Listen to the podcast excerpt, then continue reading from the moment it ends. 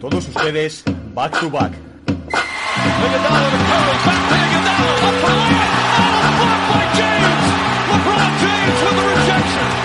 Anthony.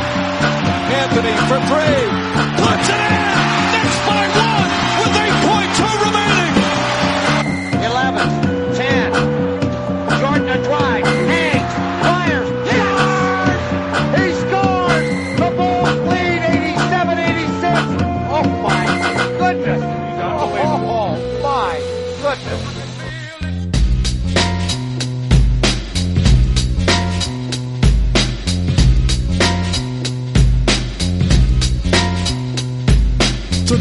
Night I get in some shit. Yeah. Deep cover on the incognito tip. Killing motherfuckers if I have to. Filling gaps too. Let your niggas know I'm coming at you. I guess that's part of the game. But I feel for the nigga who think he just gon' come and change things with the swiftness. So get it right with the quickness and let me handle my business. Yo, I'm on a mission and my mission won't stop until I get the nigga maxing at the top. I hope you get his ass he drop. Kingpin kicking back while his workers lay his rocks. Coming up like a fat rat. Big money, big cars, big bodyguards on his back. So it's difficult to get him. But I got the hooker with somebody who knows how to get in contact with him. Hit him like this and like that. Let him know that I'm looking for a big fat dope sack. What is the spin? So let's rush it. If you wanna handle it tonight, a Muy buenas a todos. Esta semana os traigo una canción muy, muy poco conocida. Una de las primeras canciones de Dr. Dre y Snoop Dogg. Formó parte de la banda sonora de la película Deep Cover, una película independiente de 1992. Ahí es nada. Es la primera aparición oficial, de hecho, en una canción de Snoop Dogg. Ahí es nada. Y bueno, tenía muchas ganas de traerosla. Eh, me ha costado conseguirla, pero bueno, espero que la disfrutéis. Eh, creo que en YouTube está también la canción. No tiene videoclip, por supuesto, no tiene nada, pero bueno, al final del programa, por supuesto, la podréis escuchar al completo. Insisto, Snoop Dogg y Dr. Dre, la primera aparición eh, de una canción de Snoop Dogg en la soundtrack, en la banda sonora de la película Deep Cover. Eh, esta semana, bueno, vamos a hablar un poquito de las finales. Tenemos, por cierto, entrevista. La gente, a lo mejor muchos de vosotros la habéis escuchado ya en directo. Quique García viene a hablarnos un poquito de lo que le ha parecido en la final, pero sobre todo vamos a hablar también de los Mavericks, del verano de los Mavericks, un repaso de lo que ha sido la temporada y de qué esperamos para la próxima temporada de un equipo que está llamado ya a estar en la élite, si es que no lo está ya, del oeste. Y por supuesto, vamos a empezar a tratar un poquito el draft, que lo tenemos el próximo jueves. Y bueno, espero que os guste la actualidad. Recordar que todos los programas los emitimos en directo en mi canal de Twitch, Alejandro B2B, donde podéis suscribiros si queréis apoyar un poquito económicamente el proyecto para, insisto, es un poco el dinero que se dedica para, tema de micrófonos, sonido, bueno, pues un poco para que tengáis la mejor calidad posible. Y recordar dar like en iBox. La semana pasada ya hemos llegado otra vez a 70. Increíble, muchísimas gracias. A ver si logramos llegar a 100. Vamos a demostrar que la comunidad Back to Back es una comunidad especial, una comunidad unida. Y la verdad que es una manera también de demostrarme que, oye, que, os sigue gustando Back to Back después de ya más de cuatro años que llevamos en emisión. Os dejo con la canción. Recordad también en Twitter nos podéis encontrar con arroba B2B Spain o mi cuenta personal arroba AlexPiston B2B. Que disfrutéis la canción y el programa, chicos. If yeah.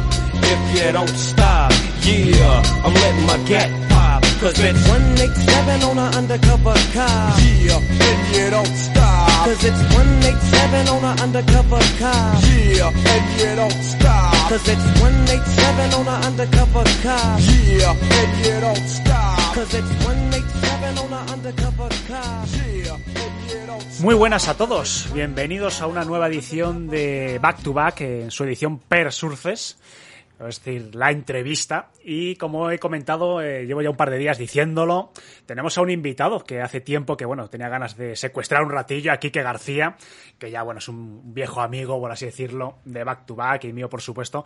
Pero bueno, tenía ganas, tenía ganas de hablar con él un ratito, así que, Quique, bueno, no vamos a liarnos mucho más, todo el mundo te conoce, pero bueno, bienvenido y muchas gracias por estar aquí. Muy buenas, Alejandro. Sí que teníamos ganas ya de hablar. Llevábamos tiempo hablándolo, ¿eh? Y Sí. A ver cuándo lo podíamos hacer. Pasa que, bueno, has tenido Pero bueno. obligaciones, has tenido buenos motivos, que buenas Sí, excusas. Sí. Obligaciones familiares. Sí, como las de Kenny Atkinson, ¿no? Para, para darle el portazo a los Hornets. Pero sí, sí, por fin hemos podido cuadrarlo. Por supuesto, no te voy a robar tampoco mucho tiempo. Vamos a hablar un poquito de lo que ha sido, pues, eh, brevemente, eh, un pequeño repaso de las sensaciones que te ha dejado, sobre todo el final de temporada de los Mavericks, lo que esperas este verano y también, pues, un pequeño, pues bueno, un esbozo de lo que has vivido en las finales. Finales que, bueno, eh, han ganado los Warriors. veo, voy a hablar un poquito primero de los Celtics, porque me sorprende mucho las críticas tan eh, consistentes, tan mordaces, sobre todo de muchos aficionados de los Celtics hacia su equipo, ¿no? Y yo lo pienso, digo, coño, digo, yo si fuese aficionado a los Celtics, tal como empezó, ¿no? La, temporada, los primeros meses que le dábamos prácticamente un equipo, pues, eh, desastroso, cómo ha acabado llegando a las finales perdiendo ante un equipo, decir, coño, que no has perdido ante un equipo de segunda B, pues decir, estás perdiendo ante uno de los mejores equipos, posiblemente históricos de la NBA, y aún así la gente dando mucha caña a Tatum, dando mucha caña a Marcus Smart, no sé, ¿tú compartes esas críticas tan, tan feroces? A ver, el, el, tema es que, claro, te has quedado muy cerca de ganar, entonces, eh, como te despides con una derrota, te quedas con lo negativo de, de, esa derrota, ¿no? Pero es que te has quedado dos partidos del anillo. Eh, tienes que valorar eso a la hora de, de criticar todo lo que se está criticando ahora siempre tiene que ser del anillo. Yo creo que además la afición de, de Boston son especialmente eh, exigentes, vamos a decir, eh, con su gente. Entonces, al final, pues bueno, son eh, pues, sacan a, a, la relucir los problemas que tiene el equipo. Se le han visto a Tatum las costuras, no sabemos si estaba lesionado, si es que estaba agotado, el récord ese de pérdidas que ha tenido. A Smart le han dejado hacer y a la hora de la verdad en estas finales pues eh, se le ha visto también que se ha precipitado mucho pero tanto como para dar por hecho que eh, no se puede ganar el anillo tal y como tienen ahora mismo el proyecto yo creo que es demasiado yo creo que este equipo con los retoques con el crecimiento natural que tienen los jugadores jóvenes van a seguir estando ahí pero bueno como te decía el tema de quedarse a las puertas del, del anillo es lo que lleva a esas críticas porque se duda incluso eh todo esto, insisto, ¿eh? todo pues, lo que veas eh, por Twitter, y además se lo he leído en cuentas, incluso amigos, lo vas a, bueno, no voy a decir los nombres porque no, no me quiero quedar, no me quiero quedar sin amigos, pero bueno, incluso eh, dudando acerca del liderazgo de Tatum, eh, de gente que no le ve como la primera espada, como el líder natural del equipo, que tendría que dar un paso atrás. No lo sé, yo insisto, a lo mejor es que lo veo yo sin el fanatismo, ¿no? De los colores, pero yo creo que es muy exagerado todo. No sé, a ver, es verdad que Tatum es por su propia personalidad, que no es, pues digamos, un Jimmy Butler, ¿no? Uno que se vaya a poner a gritar en un, en un banquillo. Eh, es un poco más callado, eh, tú le ves en la pista y, no parece tener momentos de rabia. Por ejemplo, Jalen Brown sí que parece más, eh, pues eso, parece más perro, ¿no? Que mm, tiene más genio, que, que tira un poco más de, del carro. Tatum te da esa sensación de ser más frío, más distante, eh, siendo un muy buen jugador tiene momentos muy bajos a lo largo de diferentes partidos que otras superestrellas no tendrían eh, tan tan inferiores digamos en cuanto a que cuando Tatum está mal eh, puede tener partidos de 8 puntos o de 10 puntos y el resto de estrellas pues más o menos saben gestionar sus malos partidos para aún así llegar a más pero claro, que como líder a lo mejor le ha venido todavía esto un poco grande. No olvidemos tampoco que estas son las primeras finales, pero este equipo, estos jugadores ya habían llegado a finales de conferencia, ya tienen cierta experiencia.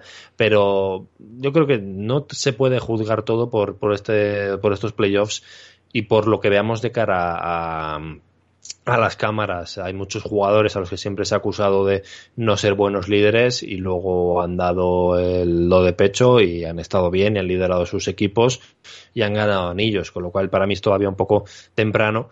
A lo mejor, como te digo, no es esa personalidad que vaya a levantar un vestuario, a lo mejor no es un líder vocal de esto que se dice de vestuario, pero yo creo que Tatum tiene sus eh, maneras para liderar de, de, otra forma. Sí, sobre todo yo creo que hay que relativizar por la juventud, porque parece que Tatum lleva con nosotros ya 10 años, pero es que es un chaval de 24 años, creo, 24 para 25. Lo mismo que Jalen Brown, ¿no? Yo creo que hay que relativizar un poco. Eh, ¿Crees que va a ser continuista el proyecto de Boston o van a aprovechar la derrota en las finales para hacer algún movimiento de calado? Bueno, yo creo que desde que ha llegado Stevens ha demostrado ser bastante agresivo. Eh, le hemos visto eh, desde el primer momento darle una vuelta de tuerca a todo lo que había hecho eh, Danny Inch anteriormente, siempre manteniendo la base. entonces, creo que no se va a volver loco porque volvemos a lo mismo anterior, tenemos un equipo que ha sido finalista, pero está claro que tiene que darle unos retoques a este equipo y a lo mejor algún movimiento medianamente importante sí que vemos. No creo que toque ese Tatum Brown, que para mí es eh, indiscutible que se tiene que mantener, pero el resto de piezas, una vez que luchas por el anillo, tienen que ser también todas traspasables. Si tú consigues algo mejor que Marcus Smart, pues ¿por qué no vas a, moverlo? El tema es que es complicado también, ¿no? Dependiendo de qué piezas quieras mover. Al Horford ha estado muy bien, pero tiene la edad que tiene ya, 36, 37 años, ¿no? Eh, pues van a tener que moverse. Mm, vamos a ver también hasta qué punto están dispuestos a pagar impuesto de lujo los propietarios. Entiendo que sí, una vez que también estás luchando por el anillo, que sí que quieran pagar impuesto de lujo, pero justo esta temporada se han quedado un pelín por debajo lo justo para no entrar en el lujo.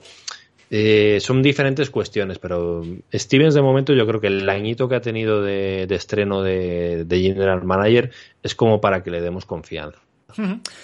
Por parte de los Warriors, por terminar un poquito ya el tema de, las finales, eh, ¿dudaste también en los primeros partidos de que estos Warriors lograsen eh, doblegar? Porque, bueno, hemos visto algún momento de dificultad, ¿no? Sobre todo, bueno, los primeros dos, tres partidos con un Draymond Green eh, bastante cuestionado. Yo creo que sobre todo cuestionado por la gente que no ha visto todos los minutos de las finales, pues yo creo que sigue siendo una pieza bastante importante, pero también ha tenido muchas críticas, ¿no? Parece que pasamos del negro al blanco de un partido a otro.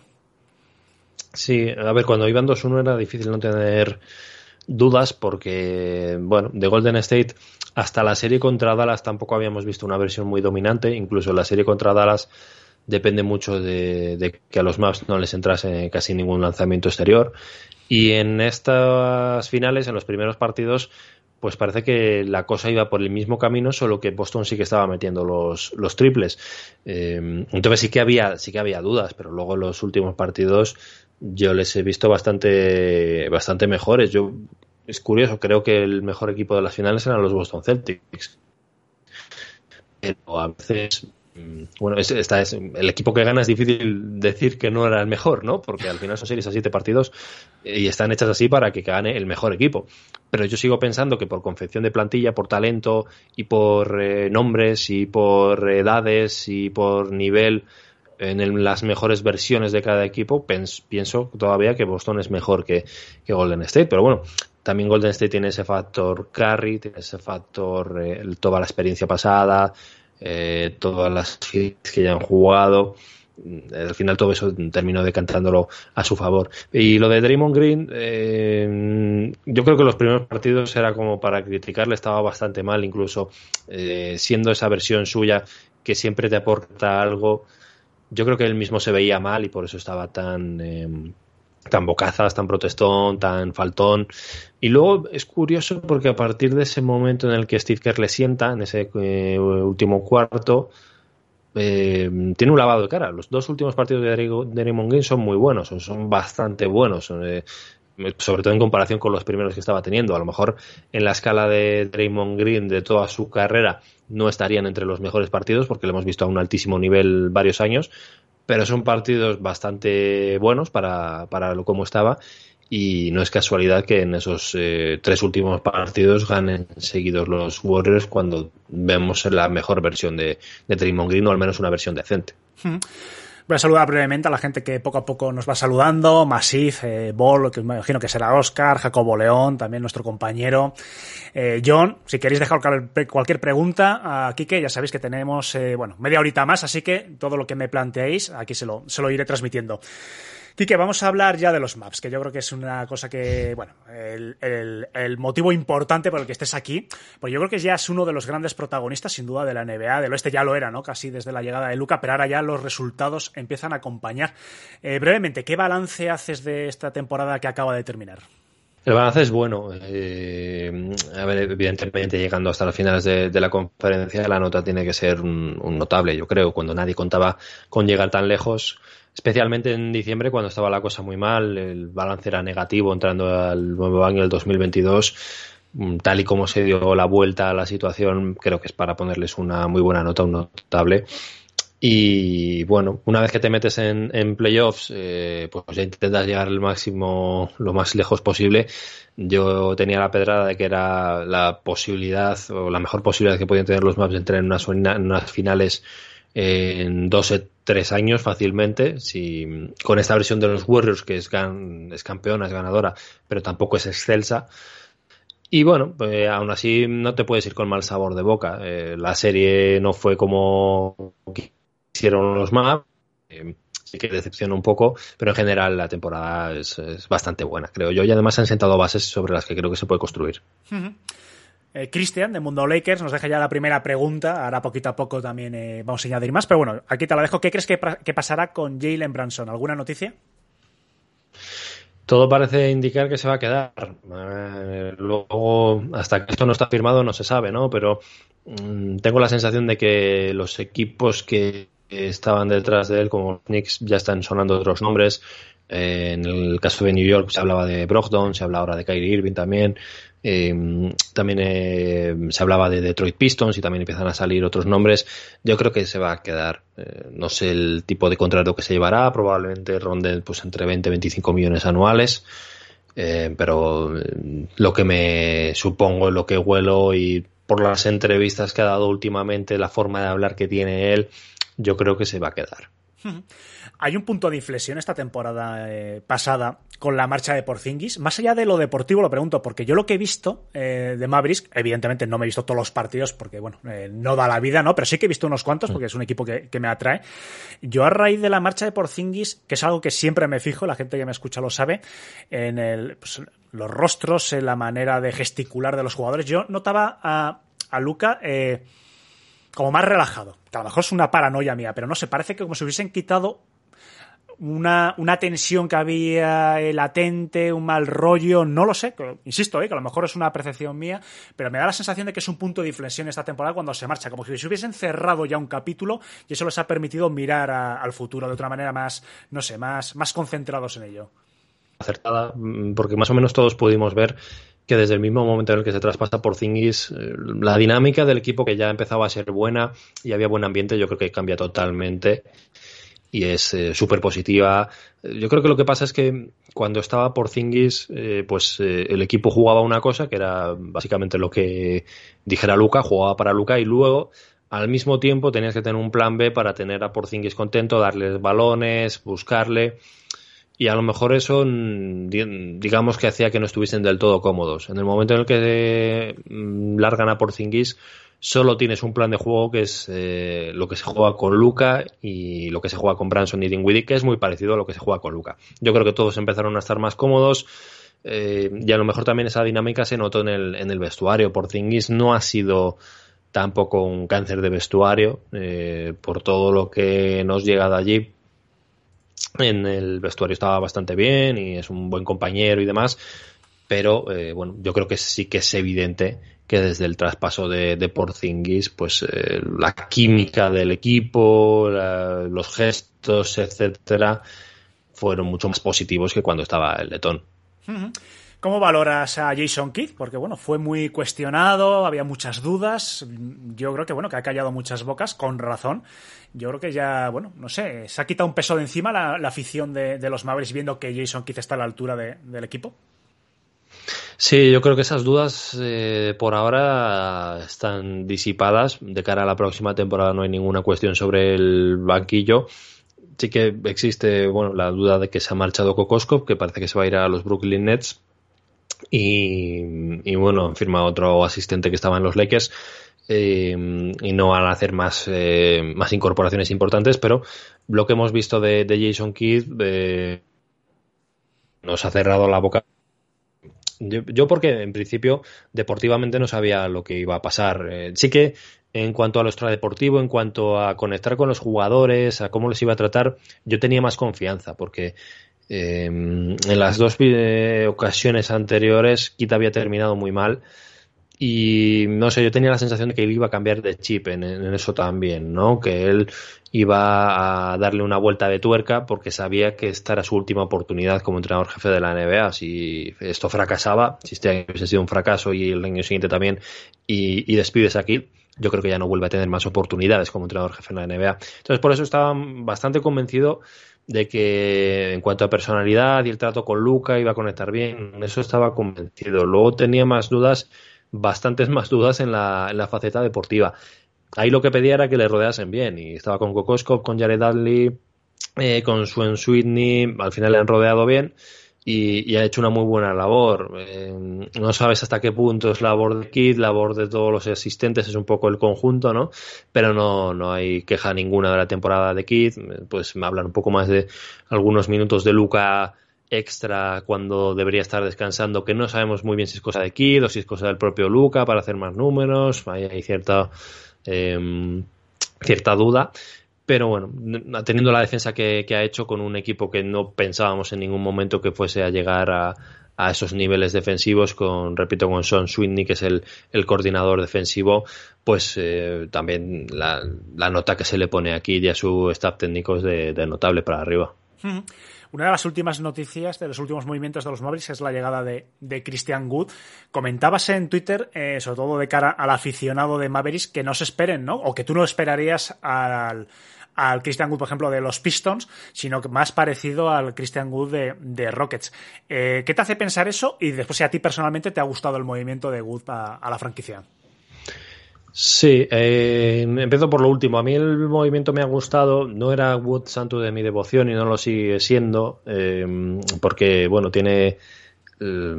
Tiene mala fama, ¿no? Eh, en cuanto a personalidad, en cuanto a vestuario, en cuanto a llegar tarde de entrenamientos, en cuanto a faltar a pruebas COVID, tiene bastante trayectoria detrás en eso. Y, pero por lo que te ha costado, que es al final un pick 26 y cuatro jugadores que no estaban en la rotación y además con los problemas de flexibilidad de plantilla que tenían, que estaban en 15 jugadores y no podían hacer movimientos y fichar agentes libres, has eh, resuelto dos problemas de una atacada. Te has quitado, has hecho, un 4 por 1 ahora tienes más huecos libres, puedes hacer nuevas incorporaciones y has encontrado un pivot que, bueno, es un 4, un 5, en la NBA anterior habría sido un 4, pero que mm, sí que te solventa bastante la papeleta en ataques, mejor que Maxi Cleaver y que Powell en ese sentido. Es el mejor pivot que tienen ahora mismo los maps. Y en defensa, pues sigues teniendo problemas. Eh, más o menos es del mismo perfil que Dwight Powell eh, lo único que Powell, el esfuerzo que te da es el 120% y Christian Wood en defensa, pues eh, a lo mejor es al contrario, ¿no? igual no llega al 80%, ¿no? Pero bueno, es también año de contrato, se tiene que ganar un nuevo contrato. Eso puede salir muy bien o puede salir muy mal, ¿no? Puede ser muy egoísta o puede encajar en la disciplina del equipo y, y, si, y que vaya todo bien. Y yo me fijaría sobre todo en esos eh, partidos que tuvo con James Harden, porque es lo más parecido que ha tenido a jugar con alguien como Luka Doncic. Eh, cuando estuvo, bueno, anteriormente para Detroit, si no lo podemos contar, cuando estaba en Milwaukee duró 10 partidos, eh, luego eh, estaban, estuvo en los Pelicans detrás de...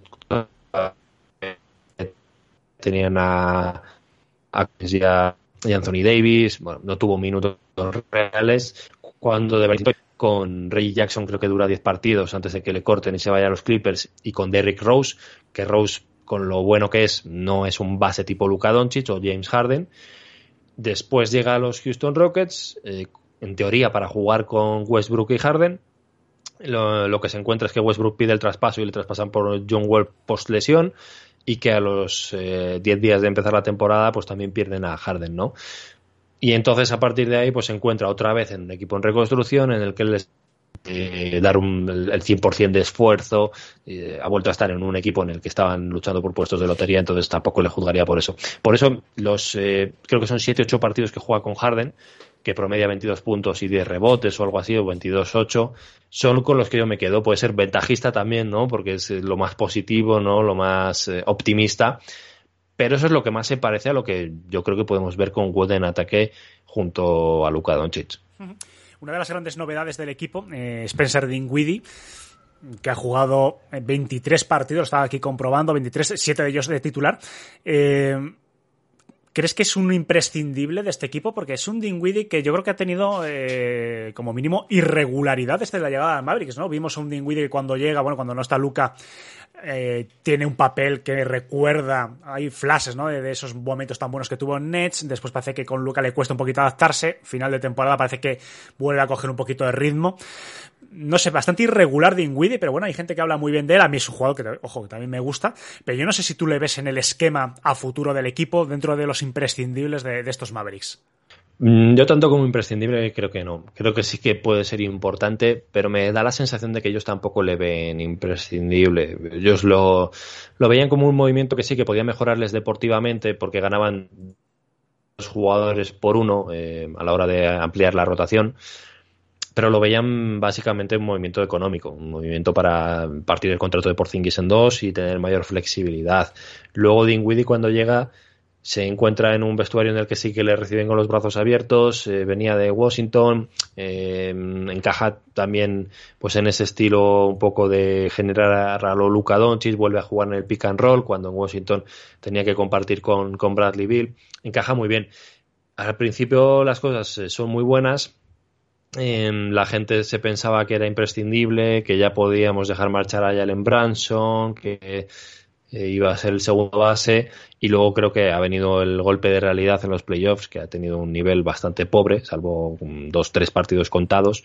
El nivel de Dinwiddie no ha estado a la altura de lo que se esperaba se habían puesto las expectativas muy altas y, y no ha llegado a tanto. Así que para mí es un jugador de, de rotación importante pero que si viene un traspaso bueno, no tienes que dudar a la hora de quitártelo. Tanto él como, eh, como Tim Hardaway, como Bertans, creo que son jugadores que por una oferta adecuada están en el mercado y te los puedes eh, llevar. Yo no le consideraría un imprescindible, pero ese rol suyo de generador, tercer generador en este caso, junto a Luca y Branson, creo que sí que es necesario en una NBA en la que cada vez son más importantes los generadores exteriores y jugadores que sepan votar y, generar con bote.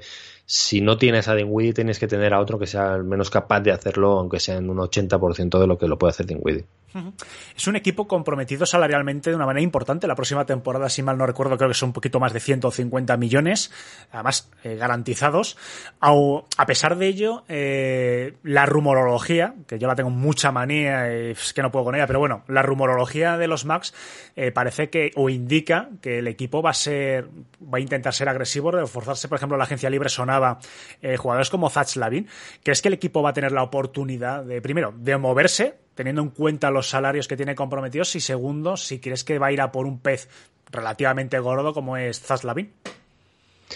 Pues eh, a ver, no lo descartaría. El tema es que Zach Lavin yo creo que ya lo tiene más o menos hecho con Chicago. Eh, sí que es verdad que sonó para Dallas. Lo... Sonó que dijo Mark Stein que iban a estudiar la posibilidad de intentar ir a por él. O sea, también lo- los rumores es que es lo que tienen, ¿no? Que de una cosa así de van a estudiar ya sale que eh, Zach Lavin lo tiene medio hecho ya con Dallas, ¿no? Eh, no me parecía mal, pero tampoco me parece la pieza que vaya a encajar mejor con Luca. Eh, luego, en realidad ves este mercado y tampoco hay mucho más allá. Está Bradley Bill, eh, pero tampoco lo veo tan determinante al lado de, Luca. Es que el, perfil que hay que buscar a lo de Luca Doncic también es, es interesante, ¿no? El, debate de, de lo que habría que buscar a, a su lado, pero yo creo que tendría que ser alguien que sea capaz de aportar en ataque y en defensa. Y estos dos jugadores no son precisamente de jugadores two-way en ataque y en defensa. Yo creo que sí que van a intentar eh, con algún agente libre sentarse, si es posible negociar un sing trade, eh, meter rondas, intentar quitarse a Hardaway o a Bertans, pero a la hora de la verdad creo que va a ser difícil este verano.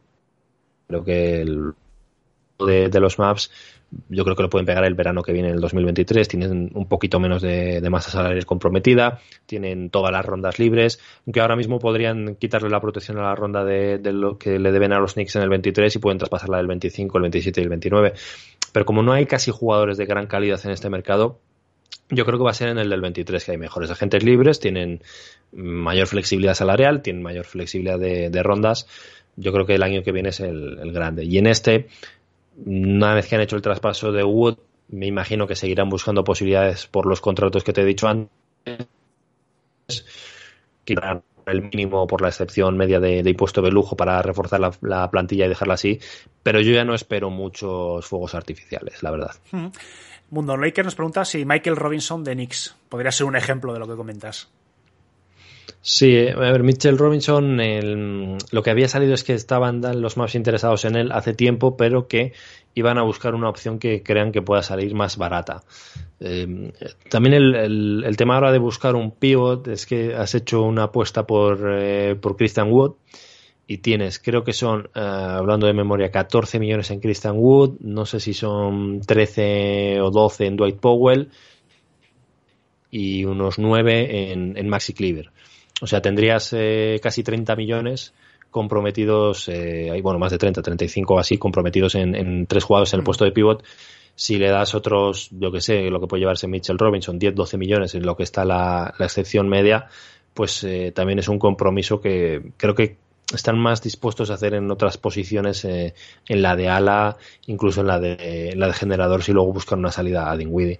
Van a buscar eh, otro pivot, creo que yo, pero me da la sensación de que va a ser de nivel más bajo, de nivel mínimo o, o de nivel de 2-3 millones, eh, porque lo que van a querer hacer es jugar con, con los jugadores que tienen ahora mismo.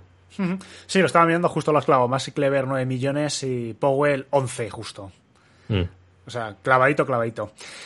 Eh, bueno, voy a hablar también de otras cositas eh, contigo, Kike, porque además que tengo ganas de hablar del tema de la. de Más allá de, Sí. de lo que es puramente NBA, que siempre te lo he comentado alguna vez, de la gestión de las redes sociales, de lo que es Twitter NBA en España, porque siempre eh, tú- el cómo gestionas tú la cuenta eh, tuya de Twitter, a mí siempre me ha encantado, ¿no? Con esa ironía. Bueno, primero, ¿qué te parece el mundo NBA Twitter en castellano? No voy a decir en España, ¿no? Porque engloba, evidentemente, muchos más países. Pero, ¿qué, te parece? Eh, Está llegando, que es un debate que yo creo es bastante interesante en los últimos años, está llegando la futbolización, por así decirlo, a NBA Twitter, eh, o sigue siendo todavía, bueno, pues un bálsamo de aceite comparado con, otros deportes o la política mismamente. Bueno, hay, hay un poco de todo. Eh, no creo que sea tanto como en el fútbol o como en la política, pero sí que te encuentras eh, algunos casos que, que no sabes de dónde han salido. Yo, yo ya sabéis que soy un poco de provocar, por eso lo que más me sorprende es cuando pongo un tuit normal y, aparece algún energúmeno de estos. Y, mm, bueno, yo no, no tengo muchos problemas tampoco con eso, la verdad, porque yo eh, eh, cuando escribo un tuit normal y me viene alguien de esas eh, directamente, pues eh, seguramente sí le responda. Yo, es que el, otro día es curioso porque me preguntaban sobre cómo lleva sus redes sociales Kevin Durant y, y yo no le puedo criticar porque yo soy un poco así también. Yo cuando viene alguien y me dice algo, yo le cito y, y le digo lo que le tengo que decir. O sea, yo no le puedo criticar. Pero sí que silencio mucha gente que viene faltando sin que yo haya provocado. Cuando yo provoco y me viene faltando, pues más o menos lo, lo, lo llevo mejor y, y lidio con ello. Pero al que viene de mala siempre, yo silencio y ya está. Yo decido a quién leo y a quién, y a quién no leo. Entonces, cuando hablamos de futbolización de, de Twitter NBA en España, hasta cierto punto es inevitable con la figura de Luka Doncic, que es muy, bueno, iba a decir, es muy polarizante. Están eh, unos pocos haters que yo creo que hablan mucho y que son muy, muy chillones. Y, luego, en realidad, creo que a la mayoría de la gente le, le gusta Luca, pero también es una de esas figuras tan, tan grandes aquí en España que, que las polémicas y queramos o no, pues eh, eso se ha trasladado a Twitter. Pero bueno, yo en general lo encuentro mm, bastante cómodo. Yo no, si sabes dónde silenciar y sabes con qué gente tienes que hablar y a quién tienes que seguir, mi experiencia es bastante buena. Yo no, no llego a vivirlo con toxicidad, no, no llego a tener ese problema.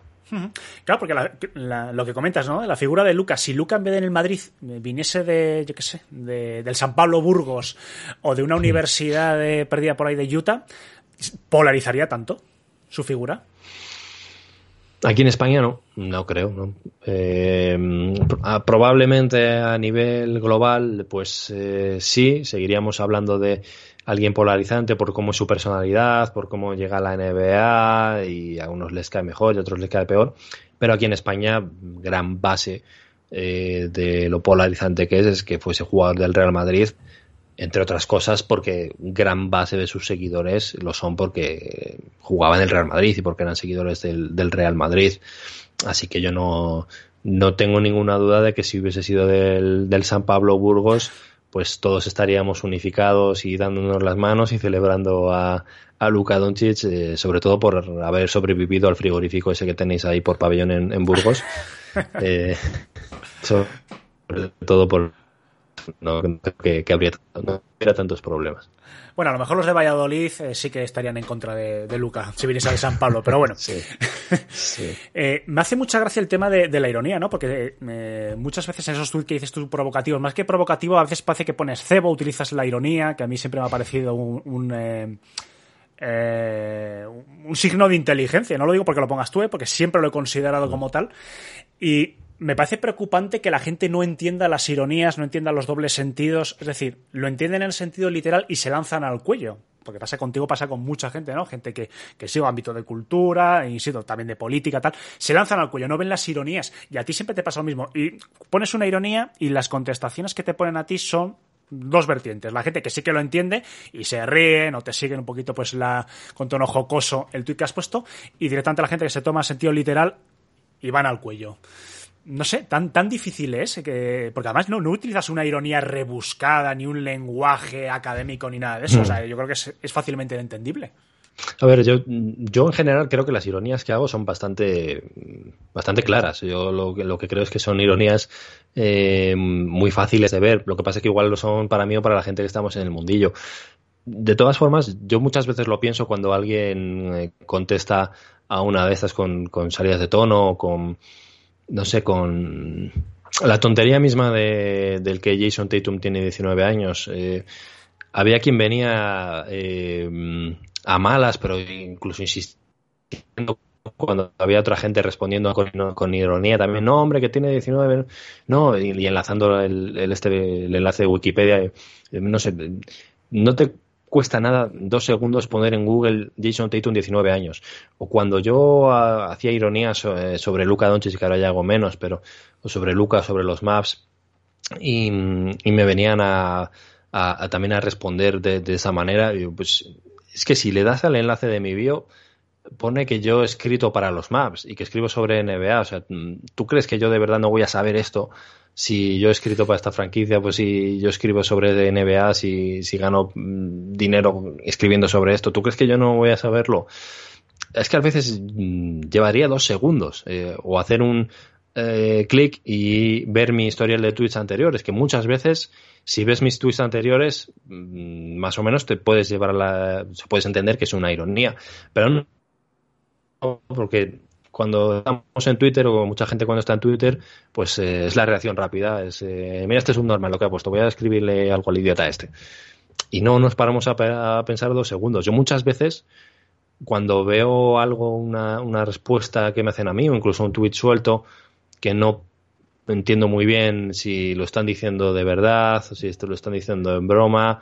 Eh, yo lo que hago es entrar a ver el perfil de la persona y ver a ver qué tipo de tweets ha hecho últimamente. Eh, Ya te digo, no lleva tanto. O sea, igual mm, piensas que estás haciendo una, una investigación, pero no, en 30 segundos descubres fácilmente, ya te lo digo yo, si esa persona está tuiteando eso en serio o no.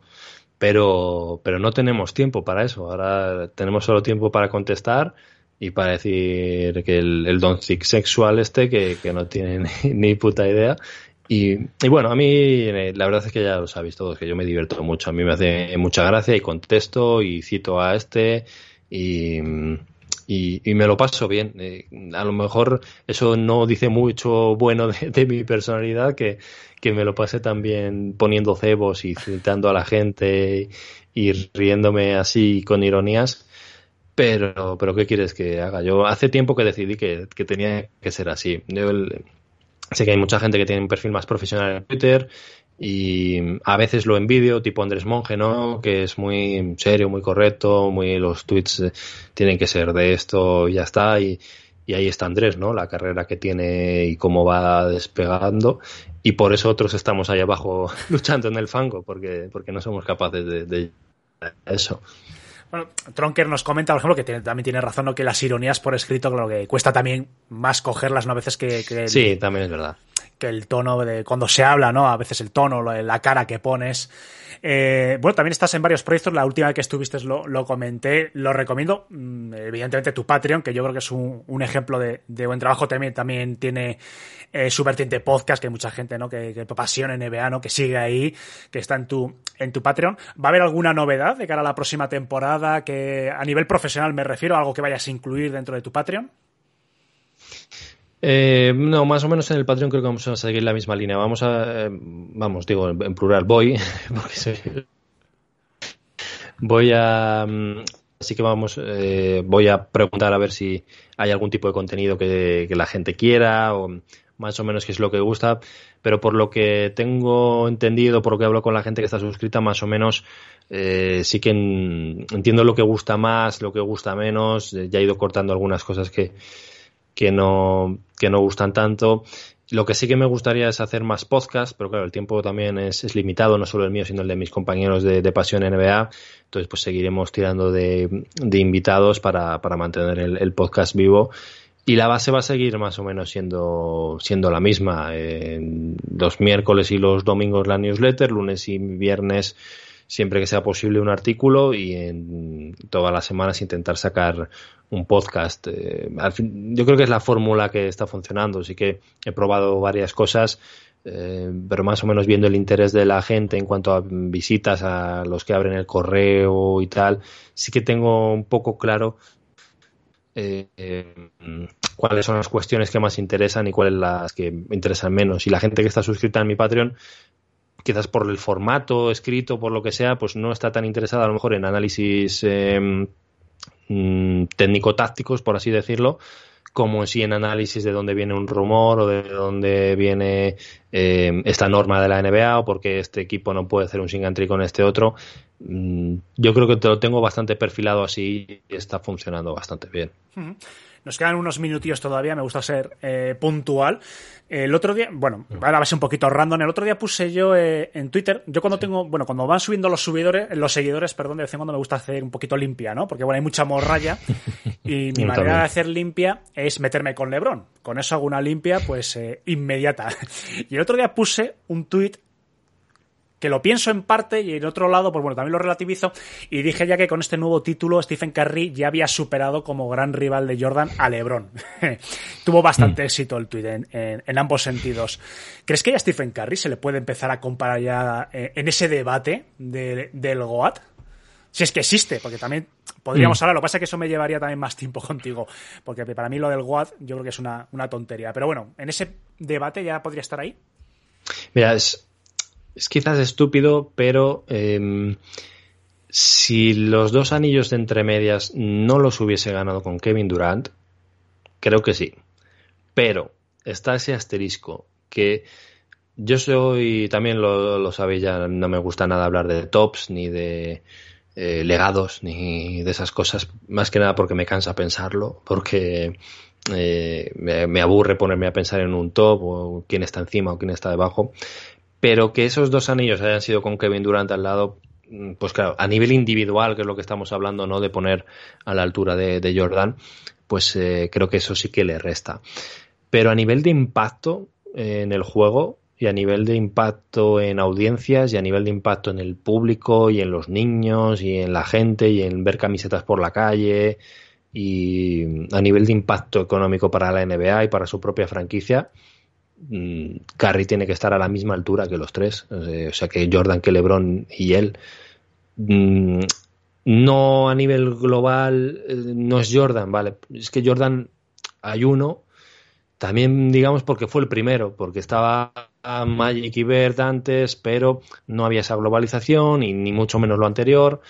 Y después ya han venido el resto, pero eh, Jordan fue el que estaba ahí en el momento oportuno, en el boom de la NBA. Stern lo sabe aprovechar muy bien. eh, las televisiones internacionales empiezan a poner NBA también, son los años 90, expansión. Si en vez de ser Jordan el que estuviese ahí, eh, viajas en el tiempo y cambias a Jordan por Curry, yo creo que la figura de Curry sería lo que ahora tenemos por Jordan, por ejemplo.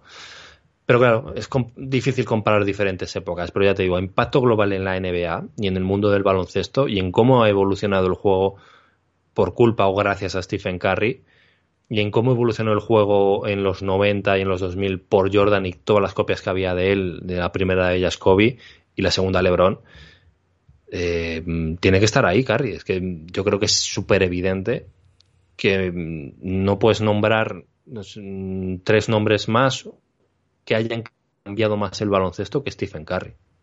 Bueno, Quique, con esto se queda, esto generará debate, seguro. La gente, esta noche cuando suba Back to Back, seguro que la gente entra. Eh, que hay estos debates, de vez en cuando hay que ¿no? enardecer a las masas. Sí, hay que picar un Así que, eh, bueno, Quique, no te quiero entretener mucho más. Recordar que tu, eh, tu Patreon, eh, patreon.com barra Quique García, que por cuatro duros literal eh, pueden estar muy bien informados. Hablas poco de los Piston, pero bueno, oye, todo es perdonable en esta vida. Ya tendrás ocasión en los próximos años. Nada, en serio, muchísimas gracias, Quique, por haber estado aquí con nosotros. Nada, a ti, Alejandro, un abrazo y, y hasta la próxima. But I got the hooker with somebody who knows how to get in contact with him. Hit him like this and like that. Let him know that I'm looking for a big fat.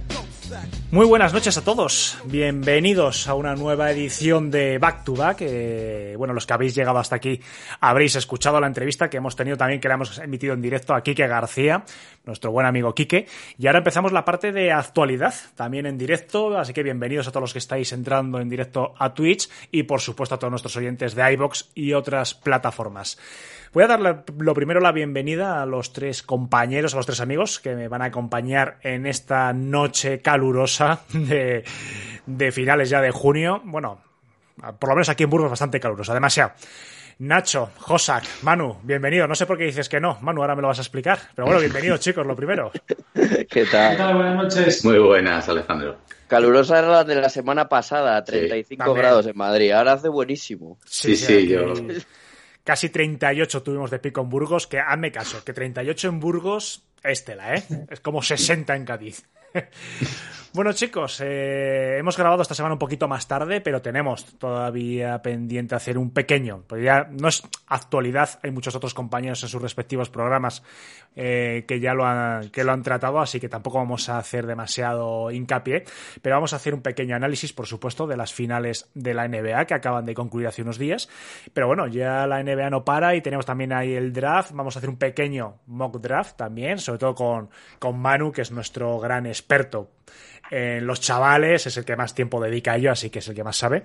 Y muchos rumores, muchas cositas que, tratar, que bueno, al fin y al cabo los veranos en la NBA trata mucho de rumores. A mí no me gusta, soy muy crítico con ello, evidentemente hay mucho humo, pero bueno, nuestra obligación como podcast es, es tratarlo y que nuestros oyentes sepan lo que se está cociendo. Chicos, vamos a empezar un poquito para, bueno, para saber lo que os pareció, sobre todo el último partido. Voy a empezar por ti, Manu, porque eres el derrotado, por así decirlo, como aficionado a los Celtics. Eh, ¿Qué te pareció, bueno, el último partido, los últimos dos partidos, que son creo yo los que no hemos tratado? ¿Piensas que hubo alguna opción de los Celtics? Yo les vi un poquito de capa caída ya, con los brazos un poquito ya, no sé, que faltaba la chispa que tuvieron en los dos, tres primeros partidos. No sé si fue algo de lo que siempre hemos hablado desde prácticamente abril, finales de marzo, abril. Puede que sea el cansancio, mucha gente lo ha achacado a eso. Eh, el bajo nivel de Tatum, yo no sé si ha, sido a nivel eh, de producción de ataque. A lo mejor ha tenido que ver también con el cansancio. eh, o eh, directamente es que los Warriors le tomaron la medida a los Celtics, porque a partir de ese quinto partido, porque en el cuarto es verdad que Boston lo tenía bastante encarrilado hasta el final, era un partido bastante igualado, pero que al final se lo llevó Warriors. El quinto y el sexto fue totalmente de Golden State de principio a fin. O sea, ya se vio eh, en el quinto que, la final podía estar decantada en el sexto y efectivamente el sexto fue básicamente lo mismo que el quinto. Así que, eh, ¿qué, qué decir de las finales? Eh, yo creo que las finales las gana Warriors no desde Curry. Yo creo que Curry hace las finales que tiene que hacer y no creo que sea el factor X de, que le da la victoria a los Warriors. Lógicamente es el que más aporta. Obviamente los números son impresionantes, pero creo que Warriors gana la- las finales desde la defensa. Creo que desde que Draymond Green empieza a estar fino en las finales es cuando Golden State pasa a ser mejor que, Boston, que son ya en los últimos partidos. Y bueno, obviamente el factor Wiggins eh, en defensa es el que secó a Tatum. Y un- una cosa que a mí siempre me estaba llamando la atención muchísimo en los partidos era el, el tema de que las transiciones, un equipo las sabía parar y otro no. Warriors limitaba muchísimo las transiciones porque hacían muy bien las transiciones, las transiciones hacia abajo, hacia su propia canasta, cosa que Boston no. Entonces, perdiendo los mismos números de balones, Boston recibió una cantidad de puntos brutal para lo poco que recibía Warriors. Entre eso y algunos partidos en los que dominó Warriors el, el rebote ofensivo, creo que esas fueron un poco las claves entre todo un poco de, de estas finales. Nacho, lo mismo, un pequeño balance de esos dos partidos últimos, último partido sobre todo. Hmm, sobre todo, bueno, pues la ha dicho muy bien Manu, eh, Green, el mejor Draymond Green quizá de, de todos los playoffs, lo hemos visto en esos dos partidos. Creo que, si bien puede ser por ese cansancio de Boston Celtics, los Golden State Warriors también tuvieron sus dos mejores partidos en ofensiva en la pintura, que era una cosa que Boston estaba defendiendo muy bien, les estaba frenando con Robert Williams eh, las penetraciones y estaba habiendo muchos tapones. Y, y, en esos partidos Golden State Warriors gana la anotación en la pintura. De hecho, luego han acabado súper igualados en anotación en la pintura en, en, toda la serie de las finales, cuando Boston teóricamente tiene más potencial para, para el juego interior. Y bueno, la clave ha sido que Warriors ha robado mucho más balones, yo creo, también otra, una de las claves, por supuesto, no, no la clave quizá. Eh, ha tenido, tengo por aquí la estadística por no, por no decir chorradas, ha tenido 13,8 pérdidas por partido Golden State Warriors y 16,8 Boston, que son tres pérdidas más, que parece una tontería, pero eh, en cambio en robos de balón son cuatro robos de balón más Golden State Warriors, que esto te produce eh, correr, tiros sencillos, porque normalmente las contras son tiros sencillos, y al final Warriors ha tirado más en la serie, ha tirado en, promedio cinco tiros más por partido, teniendo un más cuatro en el global de la serie. Entonces, eh, esos cinco tiros más por partido al final pues te hace eso, que, que más tiros eh, con porcentajes similares, pues al final tengan más opciones de poderte llevar eh, la victoria. Y bueno, la experiencia, un poco todo, ¿verdad? La suma de, muchos factores, cansancio, experiencia, esto, presión, la defensa, ajustes, que quizás Steve Kerr ha sabido hacer mejor que Udoka, que también experiencia en los banquillos, experiencia por todos sitios. Pero en general, oye, mira, yo me he puesto aquí la de Boston hoy y la camiseta porque yo creo que también hay que quitarse el sombrero. Han hecho una grandísima temporada, sobre todo desde la segunda vuelta, que, que la han hecho genial y, y hay equipo ahí, hay un gran equipo para seguir compitiendo. Y una cosa, aguantar el núcleo ha dado la razón a Brad Steven de que, de que si tú aguantas un núcleo en el que crees, pues a la larga puedes conseguir resultados, ¿no? Josak. Sí, bueno, eh, rotación más corta, la de los Celtics, que al final yo creo que, que se hizo notar en el desarrollo de la serie larga. La oportunidad de haber robado el factor cancha, yo creo que fue un tanto desaprovechada, entre comillas desaprovechada, porque a ver, yo creo que eh, para mí, ¿eh? desde mi punto de vista, y desde como yo entiendo la belleza de este juego, para mí jugaron mejor los Celtics hasta el cuarto partido inclusive, aunque lo perdieron allí. Eh, ¿Qué pasa? Que perder ese, se ponen 3-1, que no estuvieron muy lejos, la final coge, coge otro cariz. Pero al ponerse 2-2, ahí fue cuando yo creo que, aunque quedaba todavía serie por delante, los Celtics empezaron a perderla de verdad. Se vio en el quinto partido como, con una muy buena defensa sobre Curry, eh, que creo que fue en el quinto partido donde no anotó ningún triple después de muchísimos partidos, no les fue suficiente para derrotar a los Warriors que, pese a todo, supieron encontrar recursos en otros lugares, como por ejemplo en un Wiggins que se hizo para mí acreedor del valor que se le presuponía cuando fue drafteado como número uno por primera vez en su carrera. Y eh, ahí ya con el 3-2, hombre, unos, nadie era divino como para saber si se iba a, cerrar la serie en esos siete partidos, pero yo creo que todo el mundo teníamos la sospecha de que podía cerrarse en seis. Y al final, yo creo que ese tercer punto de los Warriors hizo media también en la moral de los Celtics que sumado ya al peso de la rotación corta y también yo creo que al desarrollo de unos playoffs más duros por el lado de los Celtics que por el lado de los Warriors terminaron por, por fundirlos. Eh, yo creo que de cara al futuro se habla mucho de la experiencia que pueden haber tomado los, los Celtics y es verdad, evidentemente estar en unas finales de la NBA siempre suma, pero yo creo, siempre he sostenido que al núcleo de los Celtics hay que darle un tercer nombre para hacerlos contender de verdad. Yo creo que con los Jays nunca les será suficiente. Cuando me refiero a los Jays, me refiero a los Jays más secundarios tipo Smart, tal, porque esta tercera pata en estas finales ha sido un Al que ha sorprendido a propios extraños, no porque nadie dudase de su calidad, sino por el extrañado rendimiento que ha dado a los playoffs. Creo que yo creo que no va a ser así. Es un hombre ya veterano y yo creo que podemos haber estado ante un prime suyo en playoffs yo creo que ese movimiento lo van a tener que dar. Y bueno, eh, temporada sensacional de los Celtics, con un segundo y tercer tramos de temporada para enmarcar. Pero yo creo que los Warriors han demostrado, y por qué eran, yo creo, favoritos, en que fueron cayendo algunos como Phoenix demasiada dinamita como para contenerla con ocho hombres, como intentaron los Celtics. Por cierto, eh, por lo que nos comentas, Manu, por lo que nos has puesto un poquito para rellenar la escaleta, lo de Poole lo había oído, pero lo de Wiggins no. Parece no que los Warriors estaban planteando una extensión de contrato a ambos jugadores. Por lo que estaba mirando aquí, a Wiggins todavía le queda eh, la próxima temporada, su último año, 33 millones. ¿Cómo ha cambiado también las circunstancias de Wiggins, ¿no? De cuando firmó en el 17 esa extensión por 150 y tantos millones, ya criticada en su momento y sobre todo en sus primeros años de contrato.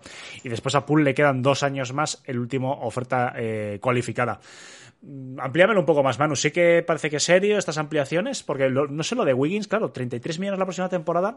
A ver qué contrato se le da, porque yo supongo que será bastante menor a pesar de su buen rendimiento. Claro, pero tampoco después de este buen rendimiento le vas a pagar, bueno, te hablo yo creo que un poco más de 20 millones al año. Sobre todo si sigue al mismo nivel y sigue siendo un jugador por el que Kerr ha dicho que es indispensable para el equipo, porque ahora es un es su two-way player al igual que Draymond Green.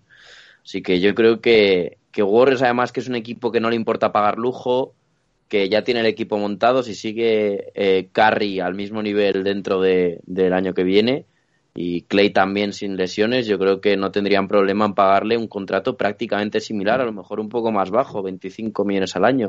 Y luego de Pool habían hablado de que el mínimo de contrato máximo que, que habían estimado para él era de 100 millones al año por eh, cuatro años, con lo cual más o menos un contrato parecido al que se podría llevar Wiggins, un poquito más bajo quizás, o a lo mejor le acaban dando más después del año que viene. Aunque yo creo que la renovación de, de, de Poole, siendo este su último año antes de, de esa oferta cualificada, la puedes extender ya desde este mismo verano y probablemente te ahorres unos millones el- en el verano que viene, que es algo que pasó, por ejemplo, con Jalen Brown cuando le tuvieron que renovar desde Boston. Fue un poco criticada esa renovación porque todavía no había llegado a explotar ni a anotar 20 puntos por partido en ninguna temporada, pero gracias a eso el contrato es de unos 27-28 millones anuales, de lo que podría haber sido un máximo en ese momento para Jalen Brown. No creo que Poole sea un caso igual, pero sí que te puede llegar a ahorrar millones si lo hacen desde este mismo verano, que es lo que ya piensan. Sí, sí, no estaba pensando, estaba leyendo justamente los datos. Eh, no sé, me parece un poquito arriesgado. Yo creo que están haciendo aquí un encaje de bolillo. Sí que es cierto, ¿no? Que el equipo, evidentemente, tiene unos ingresos, eh, creo que lo comentamos la semana pasada o hace dos. Ujú. Tiene unos ingresos bárbaros, pero bueno, tampoco, no sé hasta qué punto. La NBA es muy versátil. Tiene que dejarse también cierto margen de maniobra. Bueno, veremos. El tema de Wiggins me interesa, sí que me interesa bastante a ver qué tipo de, de renovación eh, hacen. Bueno, no sé si queréis tocar algo más de las finales, chicos. Josak, Nacho, Manu. ¿Qué te parece, Manu? sobre- Ah, sí, sí, perdona, Ah, Josak. No, no, ahora No, voy a hacer no. una pregunta a Manu, pero coméntame. No, sobre este punto me parece interesante remarcar una cuestión que leí el otro día. Claro, Wiggins tiene un contrato de estrella de primera espada para entendernos, que no es. Ha rendido muy bien, pero en un rol, vamos a decir, entre segunda y tercera espada, y eso lógicamente si se renovara yo creo que debería adecuarse a un contrato inferior. Eh, pero por otra parte, hablando del tema del pool, yo me pareció muy interesante la reflexión que hacía Bob Myers eh, no hace mucho al respecto de que le parece injusto eh, tener que someterse a la hora de a las reglas actuales a la hora de renovar a jugadores él ha definido como suyos porque son ellos los que los han descubierto eh, en caso concreto de Jordan Poole al, sido- al haber sido drafteado en segunda ronda, por ejemplo. Es decir, no es el típico caso del jugador que compras en la agencia libre, que tú sabes que es un jugador contrastado en la liga y que sabes que tiene un valor y dices, pues lo voy a pagar y me voy a meter en el lujo porque quiero, a decir, oye, este lo he sacado yo de la nada, ¿por qué me tengo que meter en el lujo de esta forma cuando es un jugador por el que nadie eh, eh, daba duro y yo lo he sacado de ahí? Pongo el ejemplo de Pool como de otros tantos que ellos mismos han descubierto y que tienen en plantilla y que sería algo extensivo al resto. Y yo creo que me parece bastante interesante mm, de cara a adaptar lo que yo creo que es inevitable, la regla del límite salarial y de las contrataciones, porque yo creo que el impuesto de lujo hay que retocarlo. Hay franquicias como los Golden State Warriors, lo que estamos hablando ahora, da lo mismo pagar un dólar por cada dólar sobrepasado del CAP como pagar 50. Es decir, viven en un entorno de tal cantidad de, ingresos que eso yo creo que rompe un poco el principio de igualdad ¿no? que se sobre el que se basa este sistema actual. Y yo creo que esa sería una buena modificación. Si tú haces una buena gestión de undrafted o de incluso drafts, ¿no? pues que no te penalice a la hora de, de renovar. Es, es pick 28, Pool. Es primera ronda, pick 28. El año que viene es restringido. Ah, pues pensaba que era primeros de, de segunda. Pero en fin, ya va. Sí, pero vamos, Pero vamos. Casi, casi segunda. sí. es también descubierto al fondo, o sea que Sí. tiene el mérito de, de Bob Myers en este caso. Es muy interesante porque precisamente a este equipo le, le beneficiaría poco porque los Warriors es de los equipos que no les importa pagar un poco más, un poco menos el, este, este impuesto de lujo, pero a mí me parecería justo, o por lo menos me parece una regla, una regla que ayudaría a esos mercados pequeños, porque esos, esos equipos sí que te suelen hacer desde, desde el draft, por ejemplo Memphis Grizzlies, que lo estamos viendo ahora, eh, que tus jugadores drafteados eh, pagues menos por dólar sobrepasado que un jugador, por ejemplo, fichado en agencia libre. Que también pagues, lógicamente, impuesto de lujo por ellos, pues sería algo interesante, la verdad. Mm. A mí me lo pareció. Te iba a preguntar, Manu, antes de dar carpetazo a, a este tema de Celtics y, Warriors, que tenemos unas cuantas cosas que, que tratar.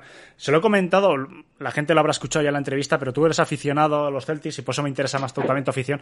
Todas estas dudas que han surgido, pero he leído mogollón, sobre Tatum, ¿no? Sobre el equipo en general, porque yo la reflexión que, hacía esta tarde en la entrevista y que hago también con que comparto con vosotros y con la gente que está oyendo también esta parte de actualidad es, claro, yo digo, coño, yo como aficionado a los Celtics sí que es cierto, ¿no? El primer tercio de temporada fatal, aquí lo criticamos mucho, ¿no? Tanto al entrenador, la gestión, pero bueno, poco a poco van van eh, empezando a carburar, llegan hasta las finales de la NBA, ponen contra las cuerdas a una de las dinastías de la NBA, sin duda dentro de 10 años estudiar estos gorrios como una de las grandes dinastías de, de la NBA moderna, y aún así muchos comentarios críticos dudando, por ejemplo, sobre Tatum, si tiene que ser no el líder del equipo. Hay gente que dice, coño, es que a lo mejor Tatum, porque yo lo he leído tal cual en Twitter de gente que sigue mucho a los Celtics, ¿no? Que a lo mejor Tatum tendría que ser segunda espada, que si el equipo hay que cambiarlo, que si Marcus Smart, que si el entrenador, etc, etc. Todo esto, insisto, en un equipo que ha llegado a poner contra las cuerdas y que pensábamos incluso que podía vencer a los Warriors.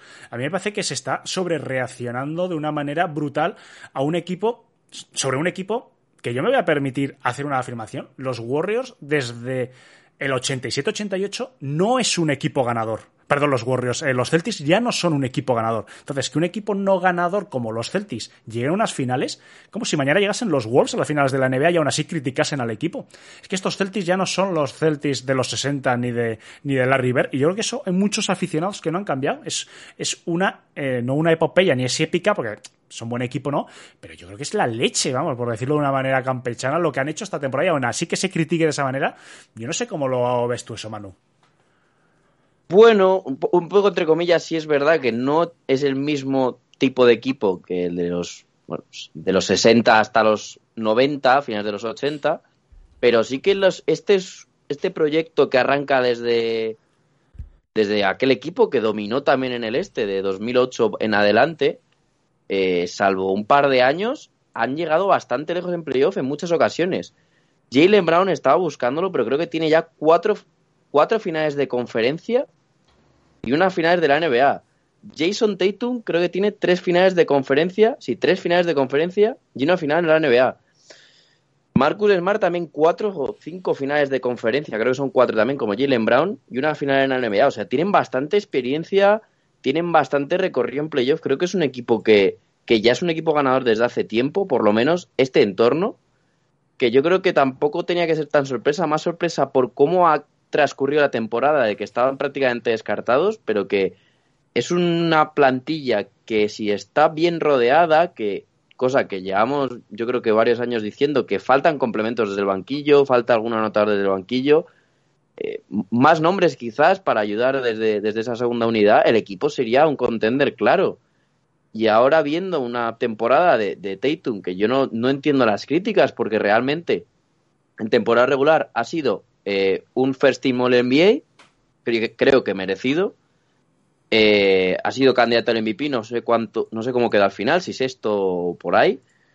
Pero es que aparte de eso ha hecho unos playoffs que son eh, históricos para un jugador de su edad, con muchísimos récords, con unas estadísticas brutales. Es verdad que muchos ah, tiene algunos partidos en los cuales está bastante borrado.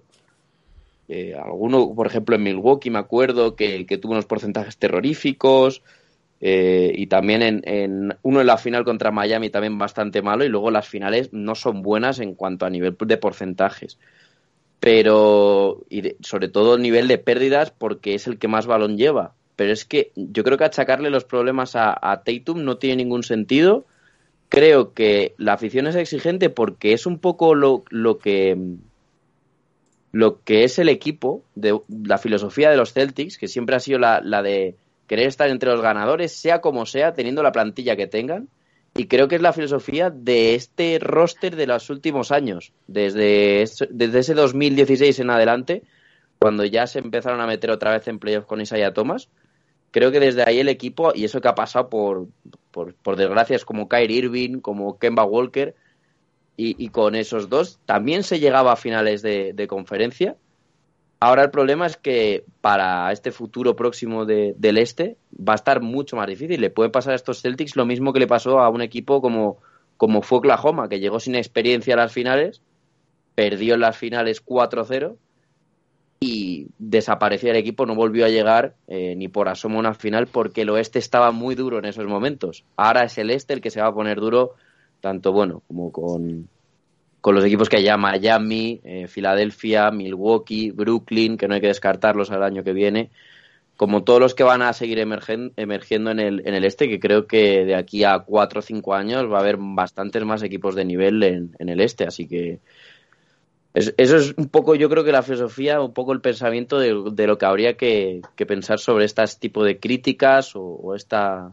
este tipo de opiniones. No, no, sé si te resuelve un poco todo, pero vamos, eso es lo sí, que sí, pienso sí, desde como aficionado. Va a haber, va a haber mucho debate, fíjate, por ejemplo, Tron, eh, Tronker nos dice que Tatum iba como primera espada y no ha jugado como tal, eso es evidente, que aún, puede, que aún puede ser lo normal, las dudas, de todas formas, claro, la cosa es esa, ¿no? Que Tatum, lo hemos dicho aquí varias veces, que es un chaval joven, es que lleva muchas finales de conferencia, como bien has dicho, parece que lleva muchos años, pero es un chaval, que es que 24, 25 años creo que tiene, creo que ya tiene 25 y 24 eh, Jalen Brown a punto de cumplirlos, que tienen todavía mucho recorrido. Es que Jordan, por poner ¿no? el gran ejemplo, el gran exponente, tardó muchos años en conseguir el primer título, ¿no? Y se daba con ese muro de Detroit, de, de, de Ver también.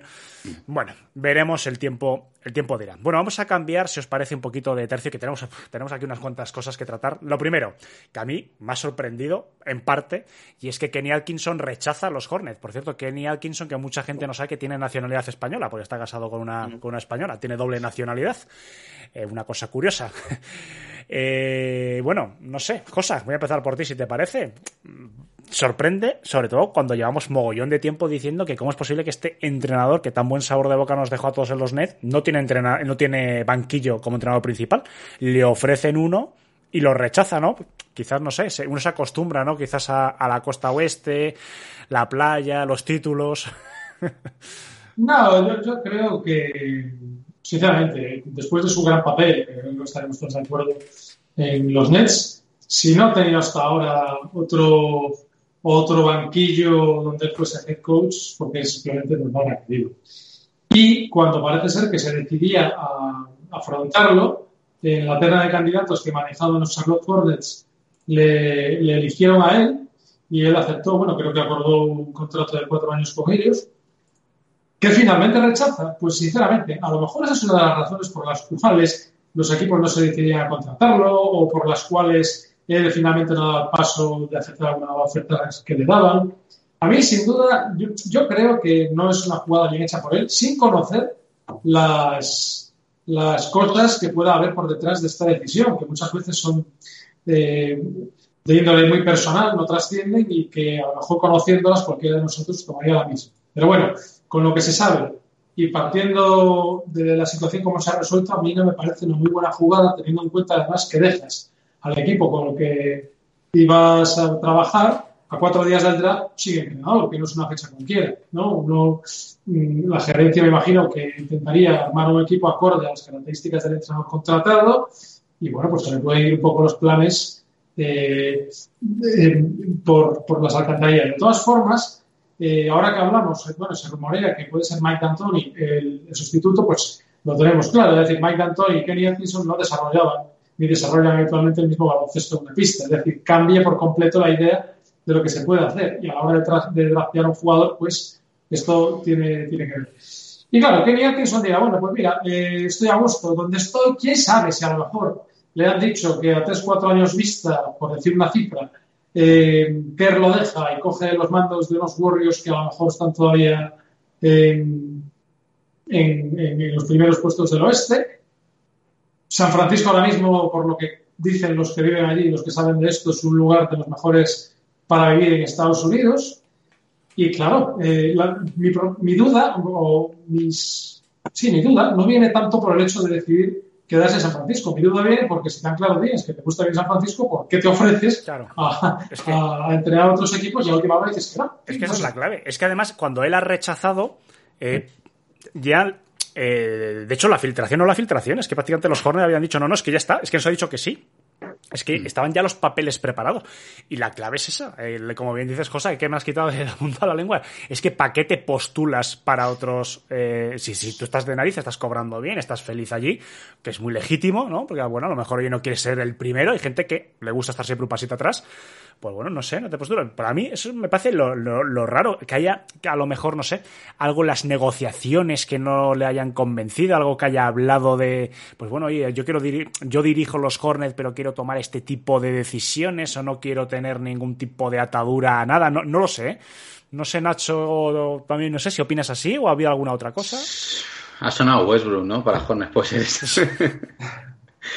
Eh, no sé, a ver, eh, como dice José, puede haber alguna razón personal que no sepamos también, eso es complicado. Eh, sí que es cierto que también ha salido otro asistente de Warriors y esto ha hecho que Atkinson pase a ser el principal, a ese asistente principal. Lo mismo el vivir esta experiencia de finales, que él evidentemente lo máximo que había pisado es una primera ronda de playoff con Nets y el ver todo lo que pasa, ¿no? Cuando, cuando estás ahí en un equipo competitivo, luchando por algo de verdad, el poder verse ahí más años como primer asistente de Kerr y el, como ha dicho Josa, que ya lo he escuchado en varios sitios, el rumor de que a Kerr, por sus problemas de espalda, no le quedan muchos años.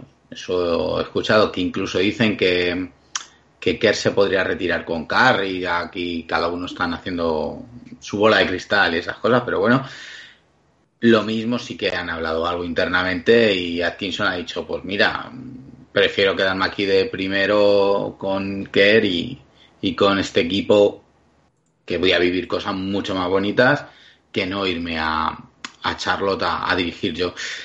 Sí que es cierto que deja, le deja muy mal.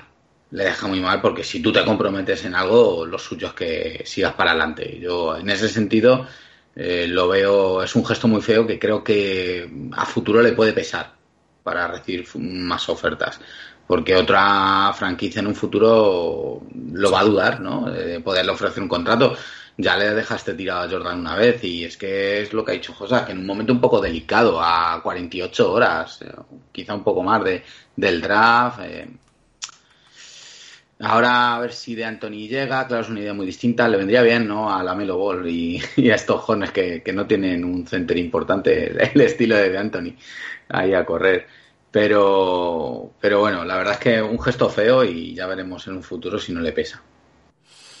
También lo que comenta Tronker, ¿no? Evidentemente que el tema de las ciudades, eh, que San Francisco, pues tiene, ¿no? Evidentemente su encanto. Es una ciudad fría, por cierto, en invierno, que nadie se piense que eso es como, como Los Ángeles o San Diego. Es una ciudad muy bonita. Y Charlotte no es un pueblo, Charlotte, vamos a ver, que muchas veces Charlotte es una ciudad casi 900.000 habitantes, pero claro, eh, el entorno, la zona, pues ya sabemos, ¿no? También pasa con otras ciudades de, del, de, de la zona de, perdón, del sureste de Estados Unidos, eh, pues como Atlanta y tal, que a lo mejor no tienen, ¿no? Ese, ese glamour que tiene California, pero bueno, él en el, bueno, en el comunicado él ha filtrado, ha dicho a través de sus representantes que sí que es una motivación personal. Yo creo que no se ha querido meter en más historias. no- bueno, bueno, no sé. Manu, no sé si quieres comentar algo de Atkinson, que sí que parece, ¿no? Que teníamos ganas de volverle a ver, a ver si esos cuatro años en los Nets habían sido un espejismo, ¿no? Pero bueno, parece que nos vamos a quedar de momento con las ganas. Bueno, de Atkinson yo creo que está todo bastante repasado por Nacho y por Josa. Creo que ah, es que tampoco se puede decir mucho más. No, no le deja muy buena imagen. Si ha pasado esto es por algo que le ha dicho Warriors a última hora, después de haber ganado el campeonato, porque esto hace un par de días eh, no había cambiado la situación. Mike Brown, que es el, el entrenador asistente que se va a Sacramento, ya lo había confirmado hace, yo creo que hace un mes o así, que se iba a Sacramento. O sea, la situación cambia eh, sin, con un motivo bastante desconocido. Entonces yo creo que le deja muy mal lugar. Así que veremos eh, si al final es el relevo de Kerr en el banquillo. Yo creo que también por ahí andará Iguodala como, como asistente, seguramente, eh, en ese banquillo. Pero bueno, pues seguro, si él se queda, probablemente sea el, el, relevo, básicamente porque va a conocer a toda esa nueva jornada de, de jugadores que tiene ahora mismo jóvenes Warriors, como son, por ejemplo, Jordan Poole, Moses Moody, Jonathan Kuminga, eh, bueno, si se queda James Wiseman, etcétera, etcétera, etcétera. Mm. En el caso de que a mí me gustaría comentar un poco es el de Anthony, pues ha dicho Nacho que, que sí que le pegaría a los Hornets por, pues por eso de que es un equipo sin center puro. O sea, sí que tienen, han tenido sus últimas temporadas a Cody Zeller, pero que básicamente e, ese jugador ya no da más de sí como titular de la NBA. Yo creo que sería un tanto un error, porque es un equipo que no le veo jugando para correr, salvo que muevas de ahí a Gordon Hayward y, a, y se vaya este Miles Bridges, porque creo que son Gordon Hayward, un jugador que retiene muchísimo la pelota eh, y es un jugador para crear lentamente posesiones de balón. Y creo que, que Miles Bridges pasaría un rol eh, de un jugador en el que estaría muchísimo más desaprovechado de lo que ha estado, por ejemplo, esta temporada porque pasaría todo, la, todo el balón a la Melo Ball, el cual tendría muchísima libertad, pero creo que la Melo Ball no tiene nada que ver con James Harden, por mucho que los dos hagan muy bien en el step back.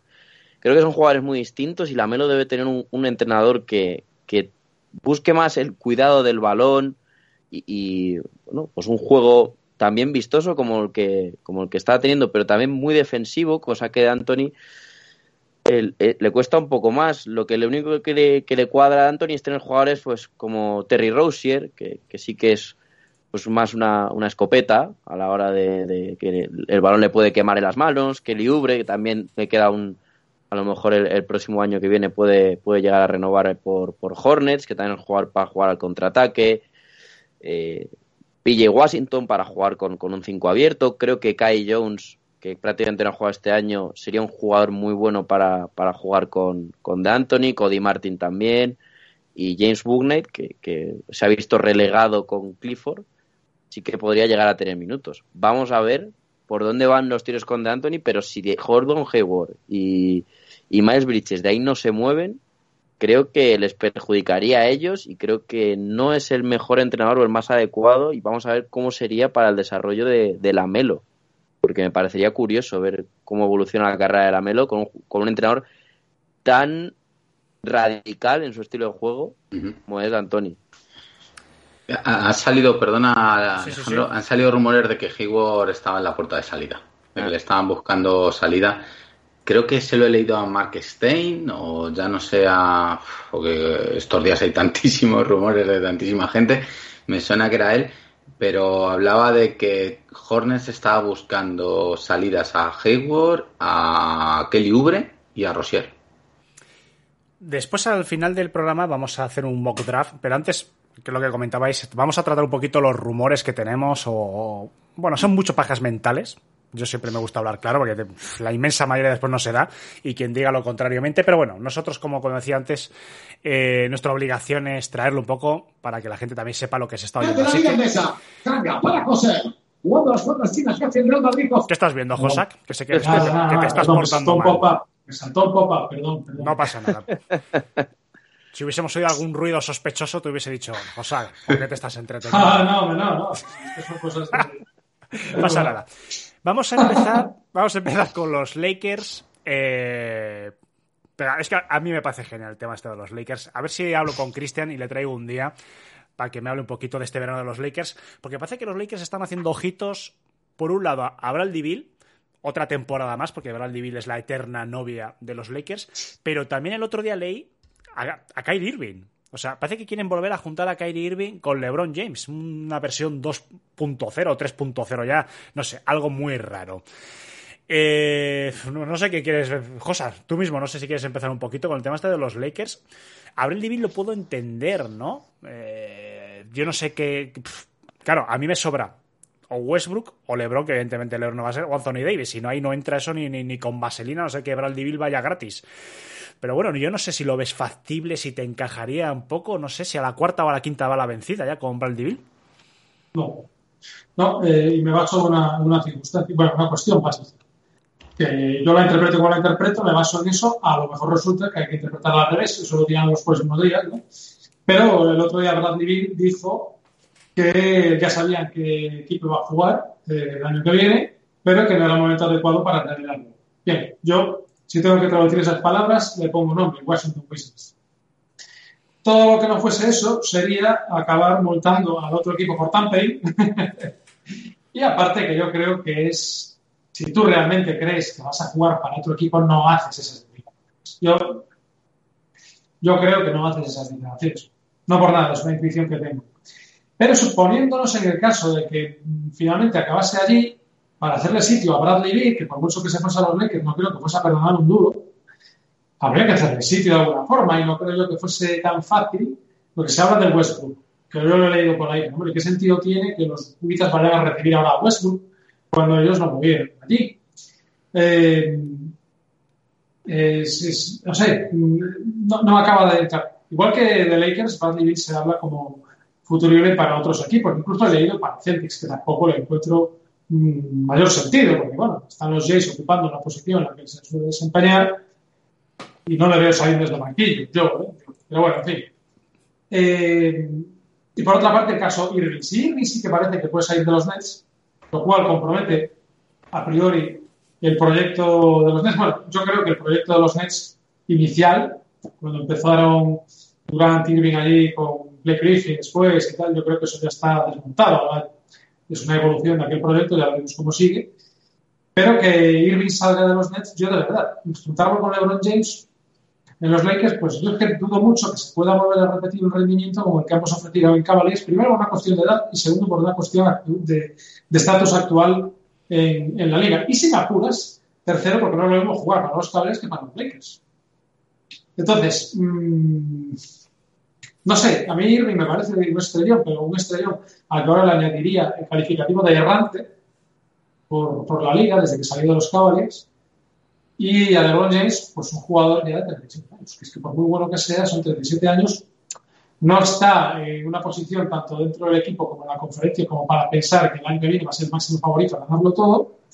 Yo creo que estos jugadores que muchas veces renuncian al salario para enrolarse en un equipo contender, yo creo que su primera opción no sería los Lakers en, esta, en este próximo mercado que se va a abrir en unos días. Entonces se me hace difícil pensar que los Lakers puedan hacerse con alguno de los dos, Bradley Beal o Kyrie Irving. Yo creo que suena todo un poco a que los Lakers siempre son, dentro de lo que es la fábrica de rumores habitual en estos tiempos, pues uno de la, una de las franquicias más apetecibles para extender rumores de estrellas por todo lo que son los Lakers. Pero yo creo que de ahí no pasa. Nacho, ¿opinas igual? Porque claro, es evidente, ¿no? Eso yo creo que no, no, no hay otra opción para encajar a alguno de estos o a cualquier otro jugador con un perfil similar salarial, uno de los tres se tiene que marchar. Eso lo sabemos que es así. Pero bueno, no lo sé si algún traspaso a tercera, a, no sé, a, a tres equipos, eh, no lo sé. Porque la otra opción es tragarlo, hacer un trágala y quedarse con los tres, con Westbrook sobre todo, que parece que es la uh -huh. que pata que más flojea. Pero no sé, parece que hay mucho interés y mucho run run, sobre todo con el tema de, de, de Irving, que a mí, insisto, me, me sorprende. Mm. A mí no me sorprendería que, que, pasase. Yo ya, después de todo lo que hemos visto, que tantas veces, ¿no? Que hemos dicho que estos contratos eran inamovibles o cosas de esas y de repente se han movido. Yo que sé, Westbrook es Spiring, es un contrato malo y es un jugador que, que ha tenido una temporada horrible, seguramente la peor de su carrera pero yo creo que, por ejemplo, en Washington no terminó mal la temporada. De hecho, dejó un sabor de boca y los Washington, eh, de hecho, necesitan un base y necesitan dar un salto ahora, intentar ¿no? avanzar en su proyecto. Pues no me extrañaría que al final acabara allí o, o, lo que han dicho de Irving. Lo que no veo es a Westbrook en Nets. Eso me extrañaría más con, con Durán. Pero, pero cualquiera de las otras opciones de Irving o Bill, acabando en Lakers por, por un Westbrook o con un tercer equipo ahí, también se ha hablado ¿no? de, de Thunder, con que se meta ahí, aparezca Westbrook otra vez, vuelva a Oklahoma y tal. Yo qué sé. cualquier cosa es posible, no me extrañaría y yo creo que Lakers va a ser súper agresivo. Saben que, que, mm, el proyecto como está no funciona, que ahora mismo Westbrook con LeBron y con, con lo que tienen no les da y que tienen que moverse y que tienen que sacar a Westbrook de ahí y por muchas buenas palabras que hayan dicho, yo estoy segurísimo que van a intentar sacarle por todos los medios, aunque tengan que pagar picks, aunque tengan que hacer lo que sea, porque a LeBron le queda un año, dos máximo. Entonces, eh, ellos tienen que jugar ya y tienen que moverle y ya veremos por dónde sale, pero va a salir, va a salir este verano. Yo apostaría todo lo que sea que, a que se va y, y no me sorprendería que llegara alguno de estos. Manu. Bueno, yo creo que hay que tener dos cosas en cuenta. Una que creo que hace que vea muy difícil que cualquiera de estos dos nombres, tanto Bill como Irving, lleguen a, a Lakers, que son el, la prensa, la prensa de Los Ángeles, que tantos rumores ha infundido durante tantos años de tantos jugadores y, bueno, pues la mayoría, ninguno ha llegado a, a ser real. Eh, el tema salarial, porque para conseguir traer a Irving o a Bill van a tener que mover obligatoriamente a Westbrook y a Talen Horton Tucker, que también ocupa bastante salario, ocupa 10 millones de dólares. El resto del equipo no hay nadie con contrato garantizado salvo LeBron James y Anthony Davis. O sea, son solo estos cuatro contratos los únicos que hay garantizados por parte de, de estos Lakers. Tenía que mover a Westbrook y a Horton Tucker. La única posibilidad es que, como bien ha dicho Nacho, eh, estos Lakers se van a querer mover porque saben que este proyecto no funciona y está muerto. Con lo cual, ellos yo creo que sí que van a intentar moverse, intentar conseguir una, una estrella. Eh, por eso han sonado estos nombres. Creo que Irving estará a un buen precio. Y si mueven a Westbrook y a Horton Tucker, quizás no les haga ni falta hacer un sign and trade y puede que sea directamente con un contrato menor, ya que Irving se pueda llegar a bajar el sueldo a 20-25 millones anuales. Pero aún así tienes que sacar a Westbrook y Horton Tucker a cambio de cero dólares de salario. O sea, prácticamente eh, darlos con picks por jugadores de, de un millón o de mínimos salariales eh, para, que, para que puedas conseguir ese espacio para traer a Irving de esa manera.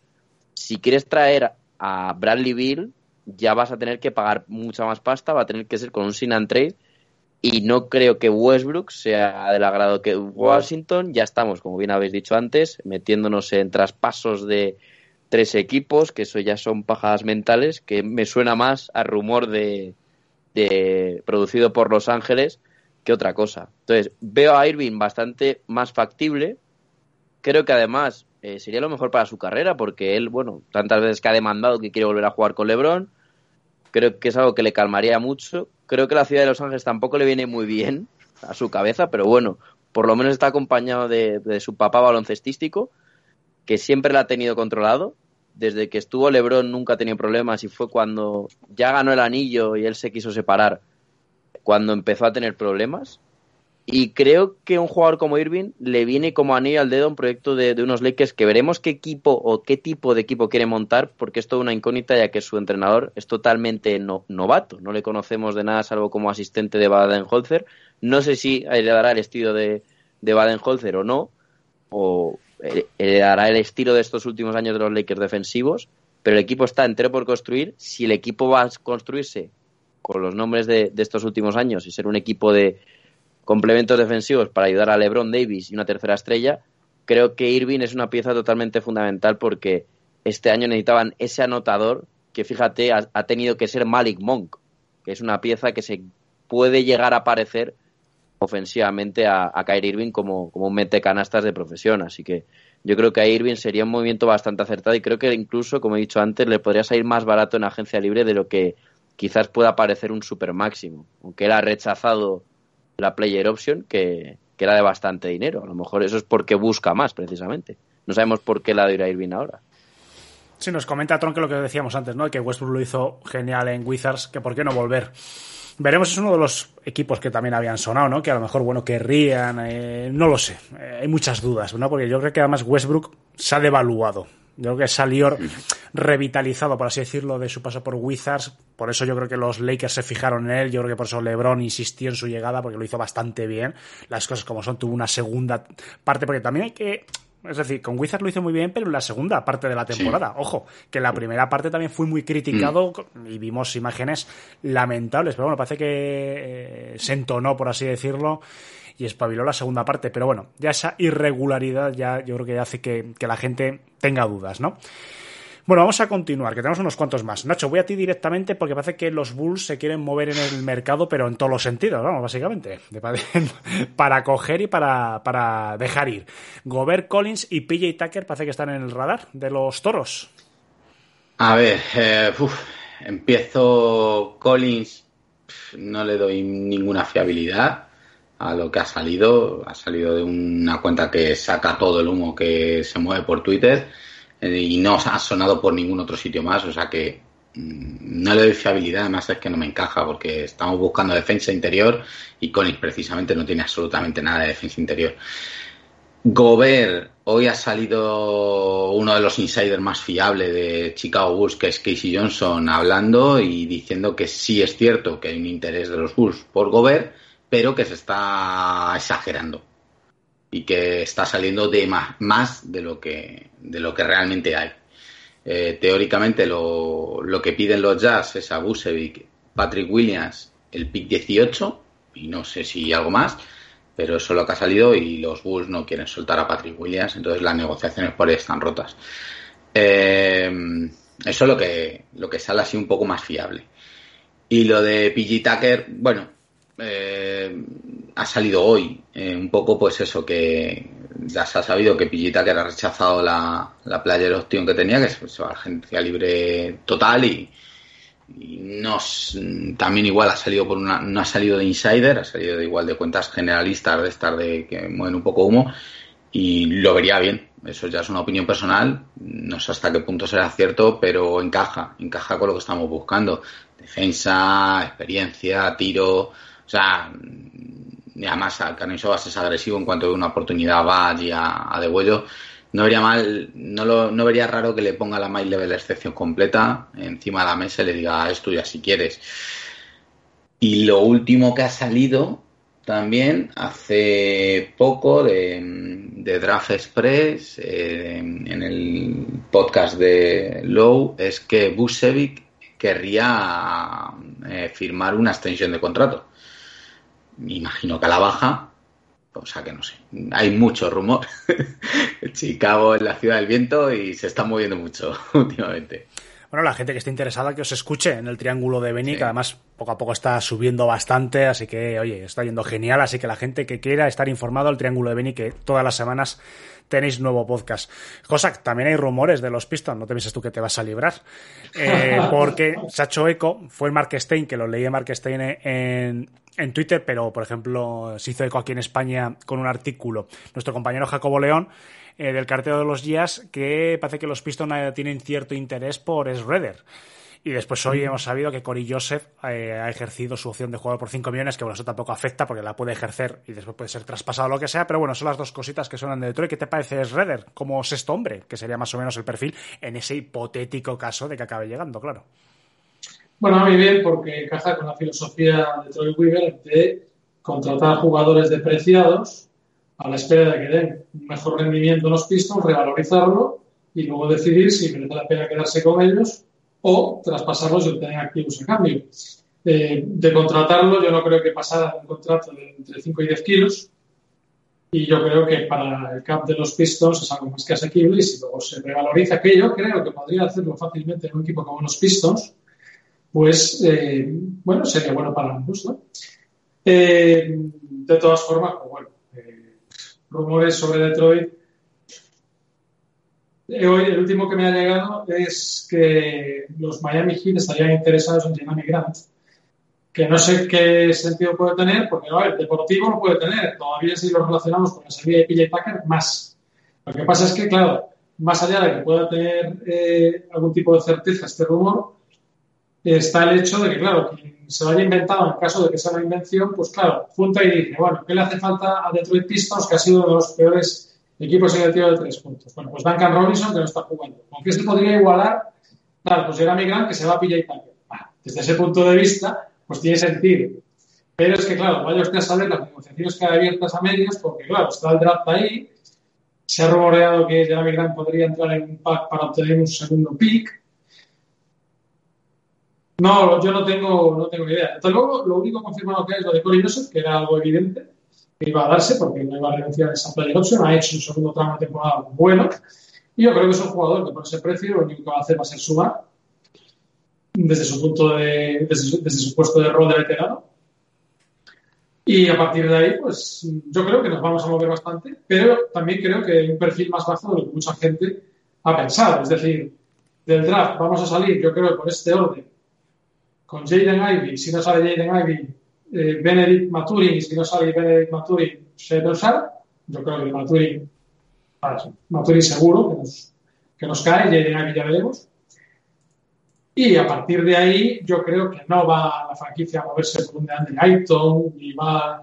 Porque yo creo que Ayton tampoco querría irse, y en el caso de que se fuese, yo creo, yo creo que sí que veo a, a Pistons, por ejemplo, apostando por un 5, porque yo creo que buscan reforzar el juego interior, pero lo van a intentar con jugadores estilo Nick Claxton o Mitchell Robinson o alguien de ese palo que salga económico y que dé el rendimiento que se espera y tenga techo todavía por llegar ahí. Yo creo que va a ser lo que hagamos. Pues cambiamos de franquicia. Manu, los Sixers, que también están muy vendedores para después comprar, pero de momento quieren vaciar un poquito el roster y quieren mover a Tobias Harris, que yo creo que llevan tiempo con intención de mover a- al bueno de Tobias, a Tibul y a eh, Draymond Green. Parece que estos son los nombres que más suenan. Yo creo personalmente que excepto a, a Embiid, yo creo que ahora mismo darían la patada a todo el equipo. Yo eso lo tengo más claro que el agua. Pero bueno, parece que estos tres jugadores son los que más suenan. Salvo en Greedy, yo creo que Maxi también, que, Sí, que bueno, yo creo que se ha ganado un buen sitio ahí. Sí. Pero sí, o sea, me sorprende un poco lo de Tybull, porque yo creo que sí que lo quieren vender, pero le tienen demasiado valor y creo que se lo van a acabar comiendo hasta que, bueno, finalice ese contrato de rookie y ahí tengan que renovarlo. Vamos a ver qué equipo es el que pujaría por él. Pero creo que no lo van a soltar tan fácil. Eh, le tienen considerado como lo es, que es uno de los mejores defensores exteriores de la NBA. Entonces yo creo que van a pedir un poco más excesivo de lo que los equipos quizás piden por un jugador que produce tan poco en ataque. Tobias Harris lo veo muy complicado de sacar, pero creo que es el típico jugador, aunque todavía le quedan varios años de contrato, que a mitad de temporada sí que puede haber un equipo comprador que puje por él, pero no creo que en verano lo puedan sacar tan fácil. No creo que un equipo, salvo que sea de mercado muy bajo y, no encuentre cosas en agencia libre, se tira por él.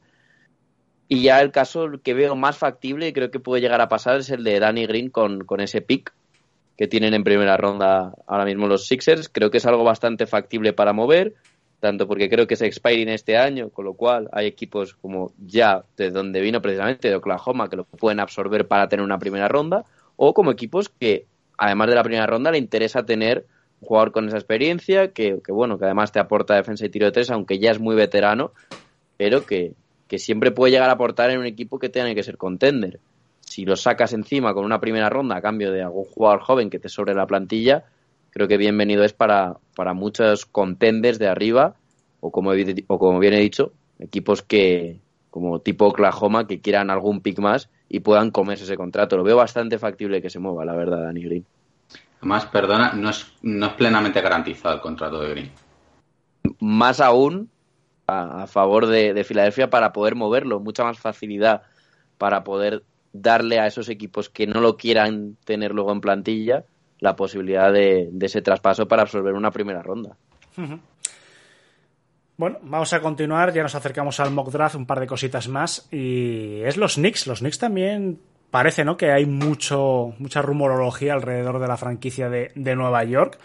Eh, parece que quieren subir al pick 4 y lo de Broxton sí lo había, lo había leído, es uno de los equipos que están ahí eh, mirando con buenos ojos. Creo que hay varios, no sé cuál era el otro, los Wizards. Los Wizards son el otro equipo que están ahí eh, atentos a, a, a Brockton. Nacho, estabas ahí eh, asintiendo. eh, ¿Ves factible que los Knicks suban tanto en el draft? ¿Y con qué objetivo? Porque yo creo que los Knicks son un equipo que, no sé, tendrían que empezar a consolidar un poco el proyecto, ¿no? Llevan ya unos cuantos añitos reconstruyendo, por así decirlo. Un pasito adelante, El- otro pasito atrás. Mm, Yo creo, a ver, esto ya personalmente, yo creo que pienso como tú, creo que deberían ir más a por un jugador como Brogdon, no a por algo del draft, que tienes que estar otra vez luego ahí pues eso, trabajando con él, desarrollando y más un puesto de base, ¿no? Que es lo que están buscando, parece, porque es, es el puesto que necesitan. Al final, Derrick Rose está para, para salir del banquillo y poco más, y, y el experimento con Kemba Walker pues ha salido, ha salido muy rana, con lo que necesitan un base, un base titular, un base con experiencia, un base fiable, y yo creo que lo tienen ahí en Brogdon. De hecho, es más, creo que, que lo que pueden hacer, de hecho, es usar su pick en las negociaciones para solo Indiana, que precisamente Indiana está en el otro lado, ¿no? Indiana está ahora en un momento de reconstrucción que lo mismo le interesa más ese pick y lo que le puedan meter para igualar la masa salarial que, que a los Knicks, que yo creo que sí, que, que, ya necesitan algo un poquito más consolidado. O sea que no lo sé, mm, porque creo que Wizards en Asset tiene más, quizá, en cuanto a jugadores, ¿no? Que sean más movibles que Knicks y, y ya veremos lo que está buscando Indiana y, y quién gana las negociaciones, porque son los, los dos, como bien has dicho, que, que están ahí un poco luchando por Malcolm Brandon, pero yo me decantaría más por ahí. Y estaba mirando porque sí que he leído eh, el objetivo que tenían los Knicks para, para subir, pero... Ah, Jaden Ivey, que bueno, que es ahora mano, que es el experto que hable más, pero ya lo he encontrado, es el jugador que por lo visto querían, querían los Knicks y por el que quieren subir. Y luego eh, también están hablando los Knicks de, de Branson, ¿no? De los de los Mavericks, que querían igual, están detrás de él. El, el tema del apunte, por, por redondear, no de Ivy, sino de que por qué podrían mover el pick hacia arriba o buscar un base precisamente desde, desde ese traspaso, es porque en, en este draft, algo que se caracteriza y que me llama mucho la atención es que casi no hay ningún base. Entonces, si ellos tienen ese pick 11 o no, no, sé si tienen 10, 11 o 12, que con el que quieren draftear, eh, la mejor opción es Taita Washington, que es un jugador que está proyectado para probablemente caer bastante más abajo, cosa que no les vendría bien si realmente la posición que tienen que reforzar es la de base. Con lo cual yo creo, que luego lo hablaremos, creo que no van a apostar por, por ir a por el base en el draft, y es o Jaden Ivey, que es lo más parecido a un base en las posiciones de arriba, pues es un jugador que, que amasa mucho balón, o directamente regalar el pick y, y ir a por un Malcolm Brogdon, eh, Russell Westbrook se ha hablado también, o Hmm. incluso Kyrie Irving en agencia libre. Es que tienen muchas opciones ahí los Knicks Sí. de jugadores prácticamente descartados por sus equipos, con lo cual algunos yo creo que acaban pescando. Y antes de empezar ya con el mock draft, eh, también Kevin Porter Jr., porque le toca extensión, le debería tocar extensión, o ya, mejor dicho, si se quisiese, le extenderían el contrato, pero parece ser que se lo están pensando dos veces en Houston. Estaba mirando un poquito las estadísticas ahora eh, para ver su evolución. Yo creo que es un jugador que es tremendamente irregular, tanto para lo bueno como para lo malo. Es capaz de lo mejor y lo peor. Y son jugadores que yo creo que son bastante peligrosos, ¿no? Pues no sabes qué ofrecerles, no sabes dónde está el punto intermedio. Eh, su primera temporada jugó 50 partidos, 3 de titular, 10 puntos, un poquito para, también para que la gente que nos oiga se ponga en contexto. Eh, el segundo, hablo sobre todo la puntuación porque es un jugador netamente ofensivo. Vamos, yo no creo que a Kevin Porter Jr. haya que valorarle por lo que hace en defensa porque ni está ni se le espera. 16,6 puntos con 6,3 asistencias, es decir, que tiene cierta mano como generador de juego, algo también importante. Y en esta temporada se ha notado un retroceso, 15,6 puntos, jugando 61, los 61 como, eh, como starter, como, como titular, y 6,2 asistencias, subiendo un poquito la capacidad reboteadora. No sé, Josak, eh, no sé si has seguido tú mucho a Kevin Porter Jr. A mí es un jugador que fíjate que, que, que no me disgusta, ¿no? Pero claro, le ves en una semana que es capaz de lo mejor y dices, coño, es que es un jugador que de veintitantos puntos, eh, digno, ¿no? De la posición en la que se apostó por por el draft, etc, etc. Pero a la semana siguiente ves que, que, que, desaparece totalmente, ¿no? Incluso le castigan, entre comillas, metiéndole enseguida en el vestu en el banquillo no sé, muy regular, ¿no? Y yo creo que es normal que Houston tenga dudas acerca de si extenderle el contrato y por qué cantidad. La duda yo creo que viene porque es un jugador de estos que yo califico inestables emocionalmente, por decirlo de una forma suave y sin, y insensibilidades, pero en fin, por hablar en Román Paladino está como una regadera y claro, a un jugador lo que hizo en los toreros que iban a Cavaliers día, no sé muy bien por qué razón, pero creo que empezó a destrozar todo lo que había ahí alrededor. Claro, lo hemos visto en la pista y el jugador se ve que tiene talento. Pero claro, si tú tienes que extenderle el contrato a un jugador eh, durante bastantes años que a lo mejor el día menos pensado pues te la lía en el vestuario y te rompe la química que pueda haber o incluso deja de rendir, pues claro, eh, yo creo que es el típico jugador que necesita de un entrenador al cual tenga como una especie de fetiche y que lo sepa conducir para sacarle eh, pues, todo lo que tiene dentro, que es mucho, ¿eh? pero claro, mm, un jugador difícil y al que hay que saber llevar y no todo el mundo va a llevar eso. Entonces, claro, por ahí vendrá la duda de los Houston Rockets, de los Houston Rockets y de cualquiera que quiera aspirar a contratarlo. Entonces, claro, yo desde ese punto de vista, pues bueno, mm, yo tiendo a conservador. Yo no me la jugaría mucho, pero claro, yo creo que para tomar una decisión hay que ponerse en contexto de cada franquicia, de cada general manager, de cada equipo. Y en el caso de los Houston Rockets, pues yo creo que tampoco tienen nada que perder en la medida en la que no van a aspirar a nada en corto plazo, necesitan experimentar con jugadores, inclusive con algunos que llevan el tiempo con ellos, como es su caso, y que ya veremos. Oye, tampoco una extensión tiene por qué ser cuatro o cinco años, podemos hacer una extensión dos tres años con ciertas cláusulas que a él también le motiven para espabilar, en el sentido de que si en el segundo año ya me la esté corto, bueno, y ver a qué, a qué acuerdo se puede llegar con él. Pero yo creo que si, somos Houston, si yo soy Houston Rockets, yo intentaría quedar con él. Sí, la verdad que su explosividad, ¿no? Su, es que son jugadores que tienen, es que es un talento sin pulir, ¿no? Eh, no sé, la verdad que da pena, ¿no? Porque como bien has dicho, esa inestabilidad eh, después pasa factura. Lo estamos viendo en Irving. Es que son, no, no comparo ¿eh? a Kevin Porter Jr. con Irving, evidentemente con jugadores, eh, pero estamos viendo, ¿no? Que son talentos inmensos, pero que después esa, esas maneras que tienen de comportarse en el vestuario, en el trato con los compañeros, con el entrenador, etc., etc., sus salidas de tono y después muchas decisiones que toman en sus vidas, como la afectan en el día a día como jugadores profesionales y eso, evidentemente, pues tiene que tirar, tiene que tirar para atrás. Bueno, si os parece, Manu, voy a empezar, empezamos con el mock draft, por ti, evidentemente, que es el que más te lo has preparado, después bueno, nosotros vamos comentando un poquito si queréis, o todos nuestros respectivos equipos, aunque bueno, José ya lo tenía muy bien preparado y ya sabemos cuáles son sus favoritos para el tema. Pero bueno, Manu, este jueves tenemos ya el draft, eh, que es una de las fechas más esperadas, sobre todo para, para los equipos que llevan en dique seco ya unas cuantas semanas. Así que bueno, coméntame un poquito sobre todo los primeros puestos que son evidentemente los más, los más golosos. Sí, además los tres primeros, yo creo que hace, si decimos hace dos, tres meses, eh, era algo que yo creo que era el de los pocos drafts de, hace tiempo que no se sabía el orden en el que se iban a elegir los primeros jugadores. Pero después de haber hecho varios workouts y después de, de, de varias noticias de insiders, el orden ya parece bastante claro cuál va a ser, salvo sorpresa.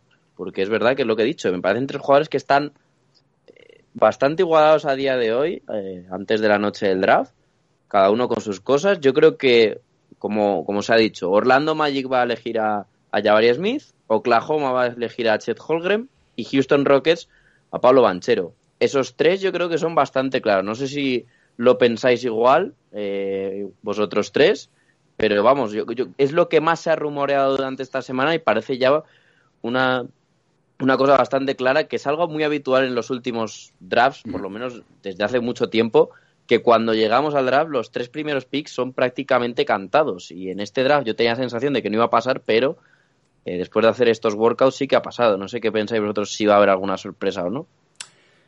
Yo creo que sí, que más o menos, yo por lo que he visto, ¿eh? que insisto, yo este año, eh, el año pasado porque Detroit tenía el pick número uno, que tampoco lo miro yo demasiado, pero a mí me gustaría saber, más sí que coincido, ¿no? que además todo lo que he visto, esos tres puestos parece que estaban claros, pero este año se ha tardado mucho más que otros en tener esos primeros puestos claros. Sí. Eso, desde mi punto de vista, habla mal de este año del draft. Bueno, entre comillas, ¿no? Porque yo creo que lo que habla mal es que no hay un superdominador como ha habido con Sion Williamson, con Kate Cunningham, otros años anteriores, como fue con Ben Simmons, por ejemplo, que también era muy claro por su físico. Eh, estos últimos número uno clarísimos. Pero eh, yo creo que es un draft que tiene muchísimo nivel de calidad. Pero en este caso el número uno no es tan claro. Es la diferencia con este otro draft, pero creo que tiene eh, un nivel de 10, 12 jugadores que pueden llegar bastante lejos en NBA, más luego las sorpresas que tenemos. Pero sí es verdad que, que es algo poco habitual que se ha tardado hasta hacer los workouts a saber el orden de, de este número uno que no estaba en ningún momento claro por, por Orlando Magic. Chicos, Nacho, José, que estáis de acuerdo un poco por lo, con los tres primeros puestos, no sé si habéis seguido mucho el tema del draft, Sí, sí, sí, es cierto, la verdad, porque cuando al principio sobre todo se tenía claro que Chet Holmgren iba a ser el, número uno. De hecho, se dijo qué gran dúo formará con Jalen Sachs, Orlando Magic, no sé. Y poco a poco se ha ido cambiando eso hacia, hacia, hacia el orden que ha declarado Manu ahora y que yo creo que es un poco de dominio público cómo va a ser, porque además hasta Chet Holmgren ha declarado que prefiere jugar Mm. para Oklahoma, los Houston Rockets han movido a Christian Wood para hacer el sitio a Pablo Banquero, es decir, está un poco todo bastante, bastante claro. Sin embargo, eh, yo me quedo con un comentario con un amigo mío que tengo como referente en cuestiones NBA y también de NCA. Eh, hablaba con él y él me decía que si él fuese alguno de los tres primeros en elegir, haría trade down hasta, hasta el 4. Como diciendo, eh, yo creo que el mejor jugador de la camada va a salir del, del, del cuarto adelante. Eh, entendiendo que los tres primeros, o bueno, tendrán sus motivos para pensarlo, pero no es descabellado toda vez que vemos muchos análisis y muchos titulares dedicados a lo que puede ser Jaden Ivey, por el cual pues ya vemos que los rumores giran en torno a que los Knicks lo quieren, que los Knicks están dispuestos a negociar por él a un precio bastante alto, teniendo en cuenta que se dice que se quiere que quieren negociar por el pick 4, pero porque es trasladado a Jaden Ivey, no por el pick 4, sino porque el que se va a elegir va a ser Jaden Ivey.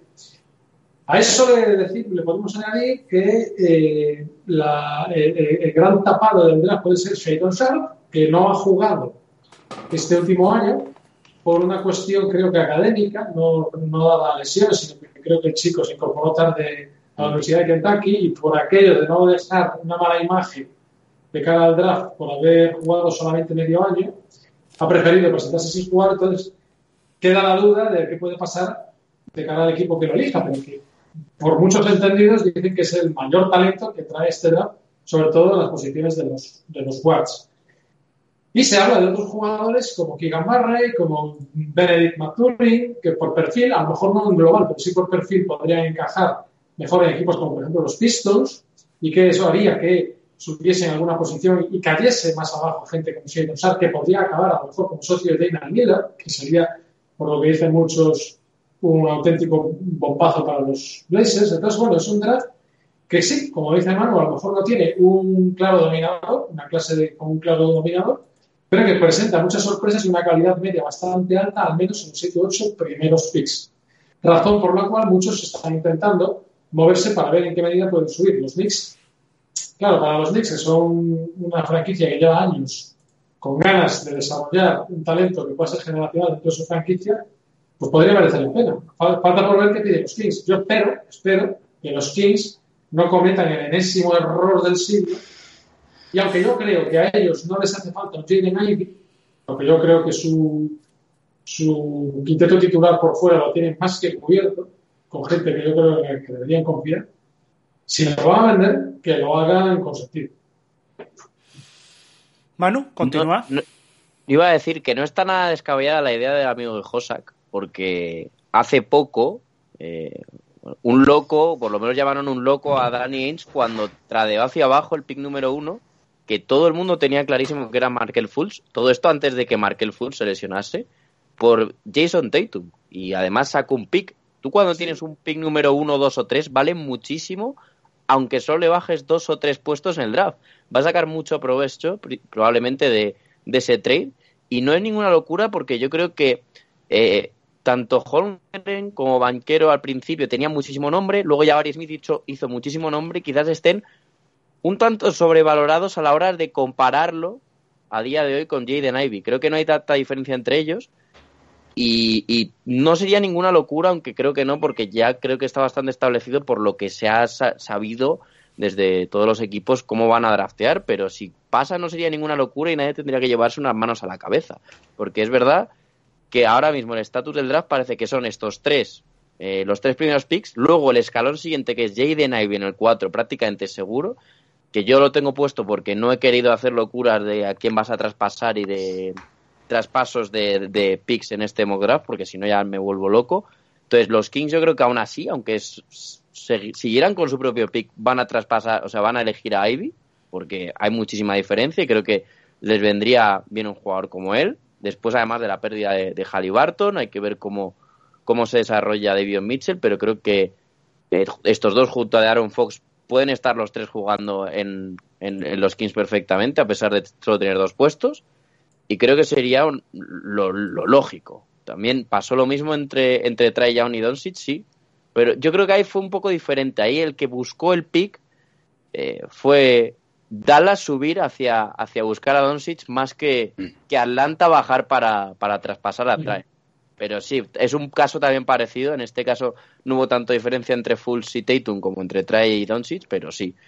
A veces estos picks son un poco una locura a la hora de pensarlos, pero pueden llegar a pasar y no hay que llevarse las manos a la cabeza, ni mucho menos.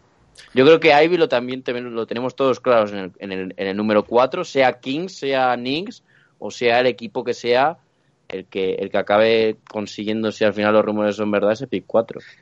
Todos claros, menos por lo que leo, la gerencia de los Pistons que están convencidos de que les va a llegar al quinto. Pero bueno, Sí, sí, e- eso me impresiona, la verdad, porque el siguiente pick, que es el de los Pistons, el que está más abierto de todos, yo creo, porque hay muchísimas posibilidades muy diferentes de, de qué draftear. Yo, en mi caso, he, he- he apostado por algo bastante, difícil, bastante distinto a lo que ha dicho Josak antes, y es en, en Murray, Keegan Murray, porque es un perfil que quizás se parece algo a Marvin Bagley, pero que si al final Bagley y Stewart van a tener que jugar separados, no va a tener que jugar en el banquillo, que cuando pierdes ayer a Migrante es un jugador que quizás da ese perfil y que así también conservas, pues bueno, un poco eh, el exterior que tienes con, con Cunningham y Killian Hayes si al final todavía quieres aprovecharle o traer a jugadores como han sonado como Jalen Branson para, para Detroit. Entonces yo creo que finalmente lo que van a querer elegir es ese jugador complemento interior que además ya está más hecho, con lo cual ayudaría a Pistons a, competir desde antes, que yo creo que es algo que tiene bastantes ganas ya tanto la gerencia como el propio entrenador, como el propio Kate Cunningham, como ya han demostrado este año, a querer ganar partidos ya. Por eso me, me parece, y me voy a parar aquí en Pistons, eh, que van a elegir antes que Murray, aunque es verdad que jugadores como Maturin o Jordan Ivy eh, vendrían muy bien ah, para acompañar en, ese backcourt a, Kate Cunningham. Hombre, Murray lo bueno que tiene, como bien dices, que tiene madurez, son 22 años, y después tiene tiro de tres, ha estado promediando, si mal no recuerdo, un 38, 39, es de los poquitos más o menos, porque sí que lo he visto en algún mock draft y sí que me he interesado por él. Y puede jugar de tres, es versátil, ¿no? Es un 3-4, pero bueno, le puedes meter perfectamente de ala y teniendo en cuenta que a lo mejor se marcha ayer a Migrant, tienes ahí un hueco. Y después el tiro de tres, ¿no? Que por ejemplo Bagley, pues no, no tiene en ese sentido, o sea que es versátil. No tiene mala pinta, no sé, que no sé, Josak, si a ti te convence. Sí, no, a ver, a mí claro que me convence. Yo también he visto eso que dices tú de, de Keegan Murray. Pero sí creo que, yo creo que se lo están tomando con relativa calma todavía en, en los Pistons como franquicia.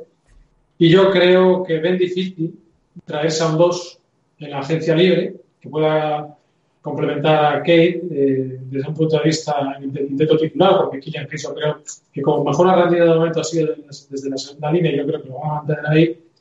Y en la medida en la que Jalen Branson es difícil, ojo, que también se rumoreó Colin Sexton, y no sería un mal fichaje, y tampoco lo veo improbable, eh, yo creo que a la hora de draftear ellos tienen más información sobre los movimientos que llevan negociando en la sombra, como todas las franquicias, vaya, antes del draft, durante mucho tiempo, y sobre esas eh, ideas que puedan tener y sobre esas certezas en la sombra que puedan tener, draftearán.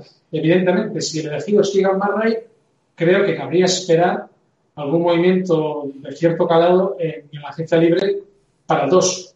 Y si el elegido es un, un, un, un o un Maturin, pues cabría pensar que no se espera una contratación de ningún exterior de cierto fenómeno en la agencia libre y que estará todo más enfocado a contratar interiores, aunque sí que yo creo que en este caso tiraría más hacia un 5 y a partir de ahí jugables ya en segunda línea. Pero habrá que verlo.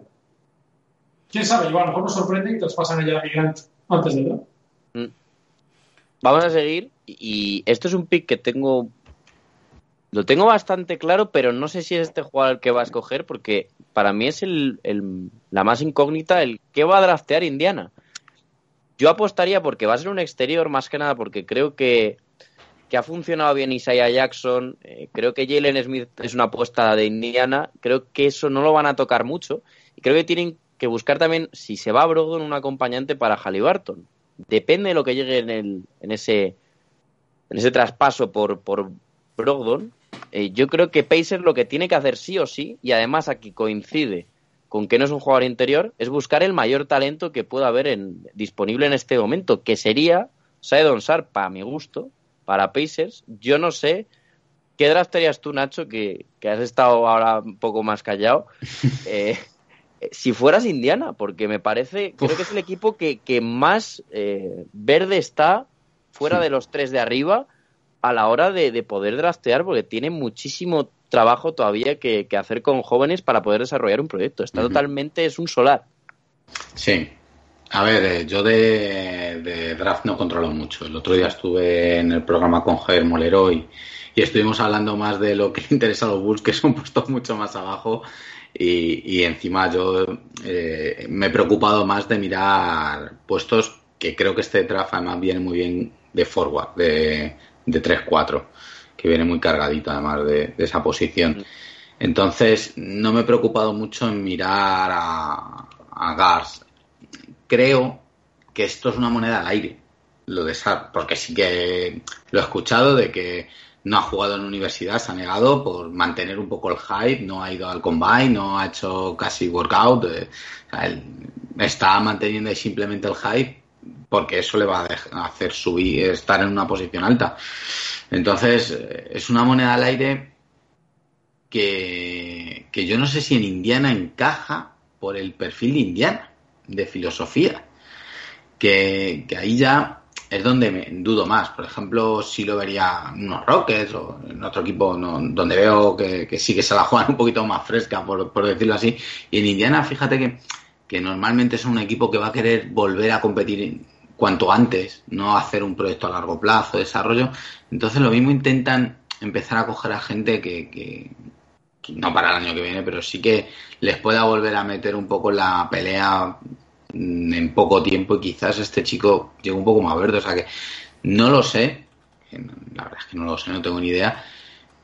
Pero no me, no, por filosofía no sé yo si me encaja. Eh, mira Duarte, ¿no? Es el, el pick que escogieron el año pasado, un tío hecho, un tío que ya sabes que, que te va a dar rendimiento desde el minuto uno. También es verdad que en ese momento Indiana estaba en otro, en otro punto del proyecto. O sea que sí, a ver, tiene muchísimo sentido lo que tiene, lo que dices. O sea, el draft por talento y cuanto más alto estés, el máximo talento si es SAR, pues a por él. Pero uf, luego, claro, meterte en la mente de, del general manager de qué querrá es complicado, ¿verdad? Sí, es que además Sharp, o sea, claro, no se sabe nada de él, pero es un jugador que Hmm. si, si hubiera entrado a principio de temporada, yo creo que hubiera estado, a, por lo menos cuando se cuando llegó ese principio de temporada, estaba más o menos al nivel de, un poco por debajo de Holmgren, o sea, estamos hablando de que quizás, y, y estas son muchas locuras de, que pasan la noche del draft, tú has vivido una de ellas, Nacho, muy recientes, que fue cuando de repente los Bulls en el pick 4 eligieron a Patrick Williams. Sí. Esto puede pasar incluso Sí. en el 2 o 3, aunque parezca bastante claro, que quizás Oklahoma o Houston eh, quieran ir a por Seidon Sharp porque vean que tiene, aunque no ha hecho casi workouts, casi tanto talento como Holgren o Banchero o Mm. incluso Jabari Smith. Ahí yo creo que es cuando eh, han visto los Pistons la posibilidad de que Ivy llegase al 5, pero también puede pasar con Ivy esto, esta posibilidad de que mm, en Sí, el sí. 2 o el 3 eh, un equipo en el, en el draft se la juegue tan bestia por un jugador que ya pasó con, con Chicago y Patrick Williams hace muy poco. Mm. Porque estaba Patrick de- Williams muy tarde. Lo de que Sharp eh, diga, bueno, no juego en Kentucky, eh, solo voy a un NBA Combine, eh, que así genero... A mí eso me denota que este chaval, bueno, eh, yo hablaría con él primero. Antes de seleccionarle, digo, oye, vamos a hablar tú y yo un ratito, nos vamos a cenar, a ver de qué te cojeas. O sea, o se lo tiene muy creído o... Porque, no sé, yo no recuerdo que haya visto a esto, porque precisamente si por lo que sea no has podido o no has querido jugar en Kentucky, en la universidad que te corresponda o donde has ido, coño, participa más en NBA Combine, ¿no? Porque la gente te va a querer. Es que el último que ha jugado es en, el- en- bueno, en, en el high school, en el último año de high school. Entonces, mm, y cambia un poquito. O sea, que de high school a la NBA, si hay diferencia ya de la NCAA a la NBA, pues tú imagínate desde high school. O sea, eso a no ser que se considere Kobe Bryant y esta gente que hizo ese gran salto. Entonces, a mí el, el aspecto que me, que me produce dudas de Salp es ese. Solo se, solo se habla de él, del gran físico que tiene. Misterio y Claro, eso, físico. Pero no se habla nada más. Aquí no sabemos ni cómo tira, no sabemos ni, ni qué, qué- qué táctica tiene, ni, ni cómo se adapta a distintas pizarras, porque solo sabemos que tiene muy buen físico, pues ya está, pero no lo sé, que por eso se le compara con Vince Carter, pero son las dudas que me genera a mí. Es una apuesta un poquito de, bueno, me pongo una venda y a ver qué me sale aquí. Ya por esto sí que va a ser totalmente cambiado, porque ahora llegan dos equipos que yo creo que tienen que competir sí o sí la temporada que viene, son Blazers y Pelicans. Con lo cual yo he apostado a dos nombres que el equipo que coja uno, el otro equipo va a coger al otro. Y en caso de Blazers yo he elegido por delante al que creo que es mejor, que es Dyson Daniels. Creo que es un super defensor, un jugador que es un ala pero que puede defender del 1 al 4 perfectamente. Creo que Portland no va a elegir a, un acompañante de Lillard en el backcourt porque creo que van a apostar por Anthony Sim- Simons después de la temporada que ha hecho y creo que si ellos han, ahora tienen a Josh Hart en plantilla y no se nos olvide que es un gran defensor de ala, lo pueden acompañar de un Dyson Daniels que creo que desde que llegue va a ser un grandísimo defensor en NBA, es, es su mayor virtud prácticamente. Eh, ya pueden tener un equipo competitivo a falta de montar una buena rotación en agencia libre. Y en el caso de Pelicans es lo mismo. Si les cayese Daniels porque Blazers eligiera al, al chaval que voy a decir ahora para Pelicans, van a elegir a Daniels. Eh, es el caso de Jeremy Sohan, que, que es un jugador exactamente igual, un super defensor, mide 6'9, o sea, casi 7 pies, pero que es capaz de defender al 1. Eh, o sea, que es básicamente algo muy parecido, en este caso, a, Dyson Daniels, siendo este un poco más gar, un jugador que en ataque sí que tiene, puede tener más el balón, por eso me parece algo mejor que, que Sohan, pero eh, yo creo que Pelicans lo necesita también, además habiendo perdido a un jugador como el que he dicho antes, como Josh Hart en ese ala, que también funcionaba en esos Pelicans, teniendo a McCollum en el 1, y yo creo que, que ahí luego Ingram va a hacer de 2, como lleva haciendo gran parte de su estancia en Nueva Orleans, y que va a llegar luego Sion a- al 4, necesitas ese 3 que tienen ya también cubierto con, es verdad, con Trey Murphy, con Herbert Jones, pero que creo que ese perfil les ha salido tan bien que lo van a buscar repetir con, con Sohan. No sé qué pensáis si creéis que, que estos dos equipos van a apostar por estos dos perfiles defensivos para poder ya competir, viendo que, que han podido llegar a playoff el año pasado perfectamente los dos y estará una pieza o dos de, de poder llegar además lejos en playoff. Bueno, me parece bastante. No sé yo si los Blazers competirán ya este año. Tienen que hacer muchísimos cambios ¿eh? en el equipo, muchísimos, para declararse competidores de verdad en el oeste. Pero Fíjate, yo en el mock draft, eh, de uno de los que he visto para preparar este programa, que ha sido el de NBC, la cadena no, Sport, evidentemente, su, su rama de deporte, que es bastante, eh, desde mi punto de vista, seria, eh, ponían a los Trailblazers a Sharp. Precisamente no por eso, por la apuesta, ¿no? Tras marcharse CJ McCollum, buscando esa apuesta de que se supone ese físico. El argumento de la NBC, eh, o del que ha escrito el artículo, mejor dicho, es que precisamente lo que necesita por la Trailblazer es cambiar de estilo. Es decir, no necesitan ya un exterior tirador puro como CJ McCollum, que precisamente lo que necesita es revitalizar el equipo y meter más físico, ¿no? Que es lo que comentábamos antes, que precisamente es lo que se sabe más o menos seguro que es lo que te aporta SAR, que después no sabemos nada más, pero sabemos que te va a aportar físico. Precisamente por eso era la apuesta, y a mí me parece una apuesta, eh, o por lo menos un argumento, bueno, interesante, ¿no? Convincente, decir, bueno, si una cosa no te ha funcionado al lado de Lilar, que es un, pur- un tirador puro, mete físico, mete algo distinto para ver si, oye, a lo mejor si el equipo, pues, eh, funciona. No sé, es un argumento que me ha parecido interesante. Sí, además, si no le llega a cesar, como fuera en este, en este precisamente en este draft, tienes un jugador que no es un super físico, pero que sí que es un gran jugador, que además es capaz de hacer todo en pista, como el Maturi, que vendría muy bien como combo de Lilar, yo creo, y en Pelicans si al final eh, hace ese, ese, ese experimento de Ingram de 3, que lo han hecho poco, la verdad, casi siempre ha jugado de escolta en, en esos Pelicans, pero sería eh, acompañante de McCollum, como McCollum como base.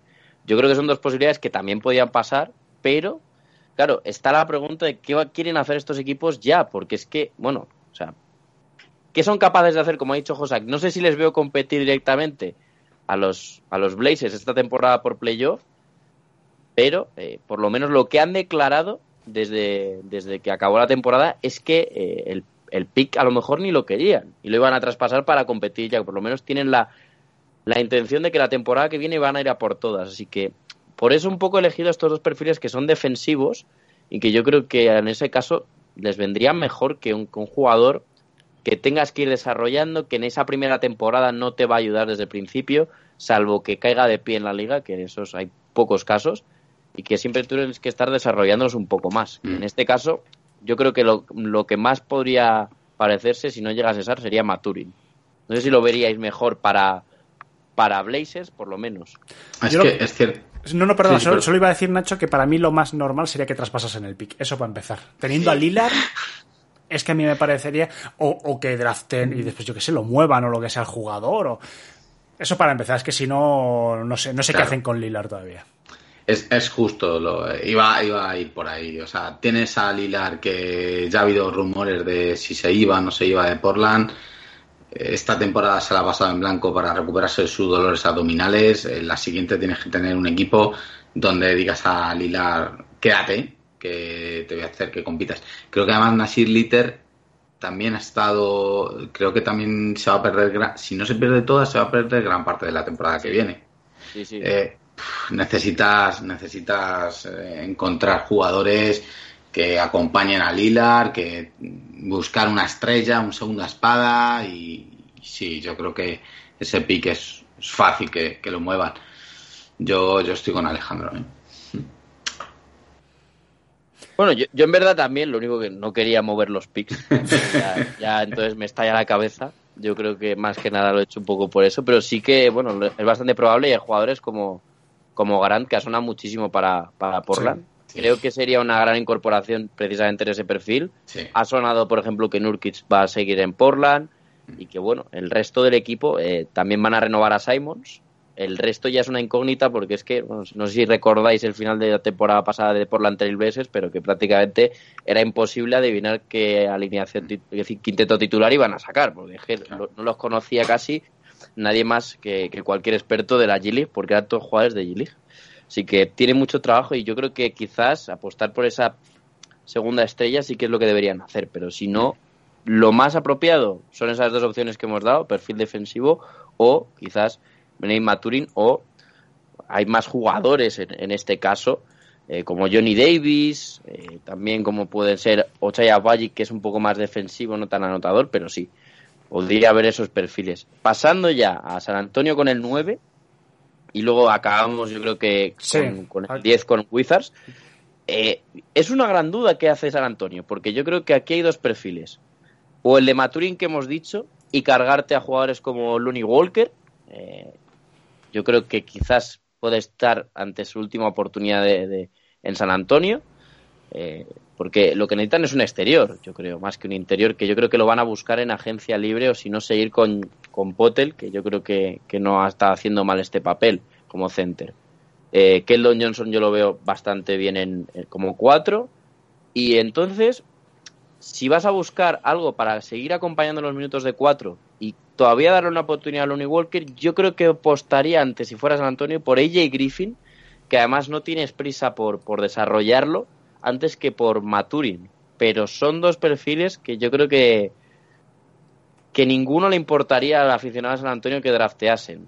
En este caso creo que Griffin porque lo necesitan más un ala para quizás también minutos de cuatro y que yo creo que fíjate que miden lo mismo pero AJ Griffin tiene ese perfil de cuatro que Maturin quizás le puede costar a llegar a conseguir pero eh, yo creo que por, el tema de que Griffin tiene más techo San Antonio quizás debería ir a por él pero esto ya es opinión mía. No sé si vosotros elegiríais antes a Maturin si fuerais San Antonio que, que a AJ Griffin. Josak, macho. Jay Griffin sí que le he estado viendo. perfil que sí que me interesaba, que no nos va a llegar ni en broma a Chicago, pero por el tiro de tres que tiene, yo creo que a San Antonio le viene muy bien que no tiene tiro de tres. Entonces, le, le vendría muy bien. Otra cosa es que San Antonio quiera tiro de tres, pero que parece que no le quiere. Pero, pero sí, yo a mí me encaja bastante bien. Además, por edad, como dices, que, que últimamente siempre cogen a chicos muy jóvenes Mm. para cogerlos a fuego lento, ¿no? Como le gusta a Popovich. Hay que recordar, justo te corto un segundo, pero que Sí, sí. vi que el último año fue Joshua Primo, el jugador Claro. más jóvenes que había en el draft, que precisamente es un escolta anotador, Mm. que quizás ese perfil es más pues el que podrías coger con Maturin. Entonces, yo no sé si van a querer repetir y por eso también un poco AJ Griffin, ¿no? No sé qué piensa Josa, que, que antes, por lo menos le he visto bastante encantado con Maturin, si, si Sí. va por lo menos a, de- a Detroit. O sea, Es que yo- el pick número 5 estabas hablando de este chaval. Sí, es que yo creo- hasta el 10. Yo creo que no, yo lo que estaba pensando, yo creo que no va a caer tan, tan abajo, ¿eh? Pero bueno, Está enamorado, de este hombre. no, no es que esté enamorado, ¿eh? que tampoco lo he visto jugar tanto, soy de todo menos un experto en NCAA. Lo que pasa es que sí que creo que es un perfil que se adapta muy bien para lo que es jugar al lado de un uno líder, como puede ser Lillard, como puede ser Kate Cunningham, ¿no? Y con una capacidad de anotación muy alta que me extraña que caiga bien. Pero oye, eh, insisto, para hablar de prospects no soy yo el más indicado. Y si Manu lo dice, Manu tiene razón. Yo tampoco soy el mayor experto, que eso siempre hay que Pero más que yo seguro. Pero, pero bueno, por, por ejemplo, recordemos eh, de otros años en el que ya llamó la atención, hace dos años, cómo cayó Tyrese Halliburton hasta el puesto 12 cuando era un jugador que No me era lo recuerdes. 5-6 seguro. No, no hurgues en la herida, por favor. Sí, sí, a ver, estas cosas, estas cosas pasan. pero Pasa. bueno. Cuando hay un Cada contexto pienso en el lloro, que lloro. cada vez que hay un contexto en el que un equipo coge la necesidad, por, como he dicho, a lo mejor que Blazers Pelicans se interesa más por otro tipo de perfil, que este equipo ya tiene muy demandado eh, el, pu- el puesto en el que este jugador que tiene que caer abajo ya tiene. A veces pasan estas cosas, pasó con, con Halliburton, ese mismo draft pasó, por ejemplo, también con Cole Anthony, que acabó el 16 o 17, que quizás iba a caer al pick 10, 11, 12. Por eso quizás pueda pasar con Maturin, pero sí que es verdad, como bien ha dicho Josa, que es un jugador para no caer tanto como al 10, que en este caso caería a Washington Wizards, porque yo creo que ya no, no dejarían pasar a un jugador como, como Maturin, porque yo creo que Washington Wizards tiene muchísimos jugadores en todas las posiciones. Mm. Con lo cual, tiene que coger al mayor talento que haya disponible en ese momento. Si es un base, es un base, si es un escolta, es un escolta, si es un alero, es un alero, si es un 4, es un 4, si es un 5, es un 5. Porque es que, salvo Bill, eh, todos los jugadores que tiene, eh, bueno, eh, y hemos visto que se está interesando en muchos bases, como hemos hablado antes Westbrook, hemos hablado también antes, no, no me acuerdo ya ni Brogdon. de Brogdon, también se está interesando en Cyrus Alexander, en DeJounte Murray. Quizás el base lo dejen un poco ahí y se centren más en, en draftear un ala, pero Maturin podría hacer perfectamente tres. En el caso de que se vaya Bill, creo que es un repuesto perfecto. Cayéndote en el 10, además, yo creo que ya no lo deberías dejar pasar siendo un equipo sin necesidades y pudiéndolo desarrollar a fuego lento, teniendo ya un quinteto considerable si quieres competir, con lo cual yo creo que aquí es un fit perfecto. Yo creo que aquí ya sí que todos estaríamos de acuerdo para acabar, ¿no? Sí. Sí. Bueno, no lo sé. Yo es que aquí veo. No sé, veo muchas dudas yo aquí, ¿eh?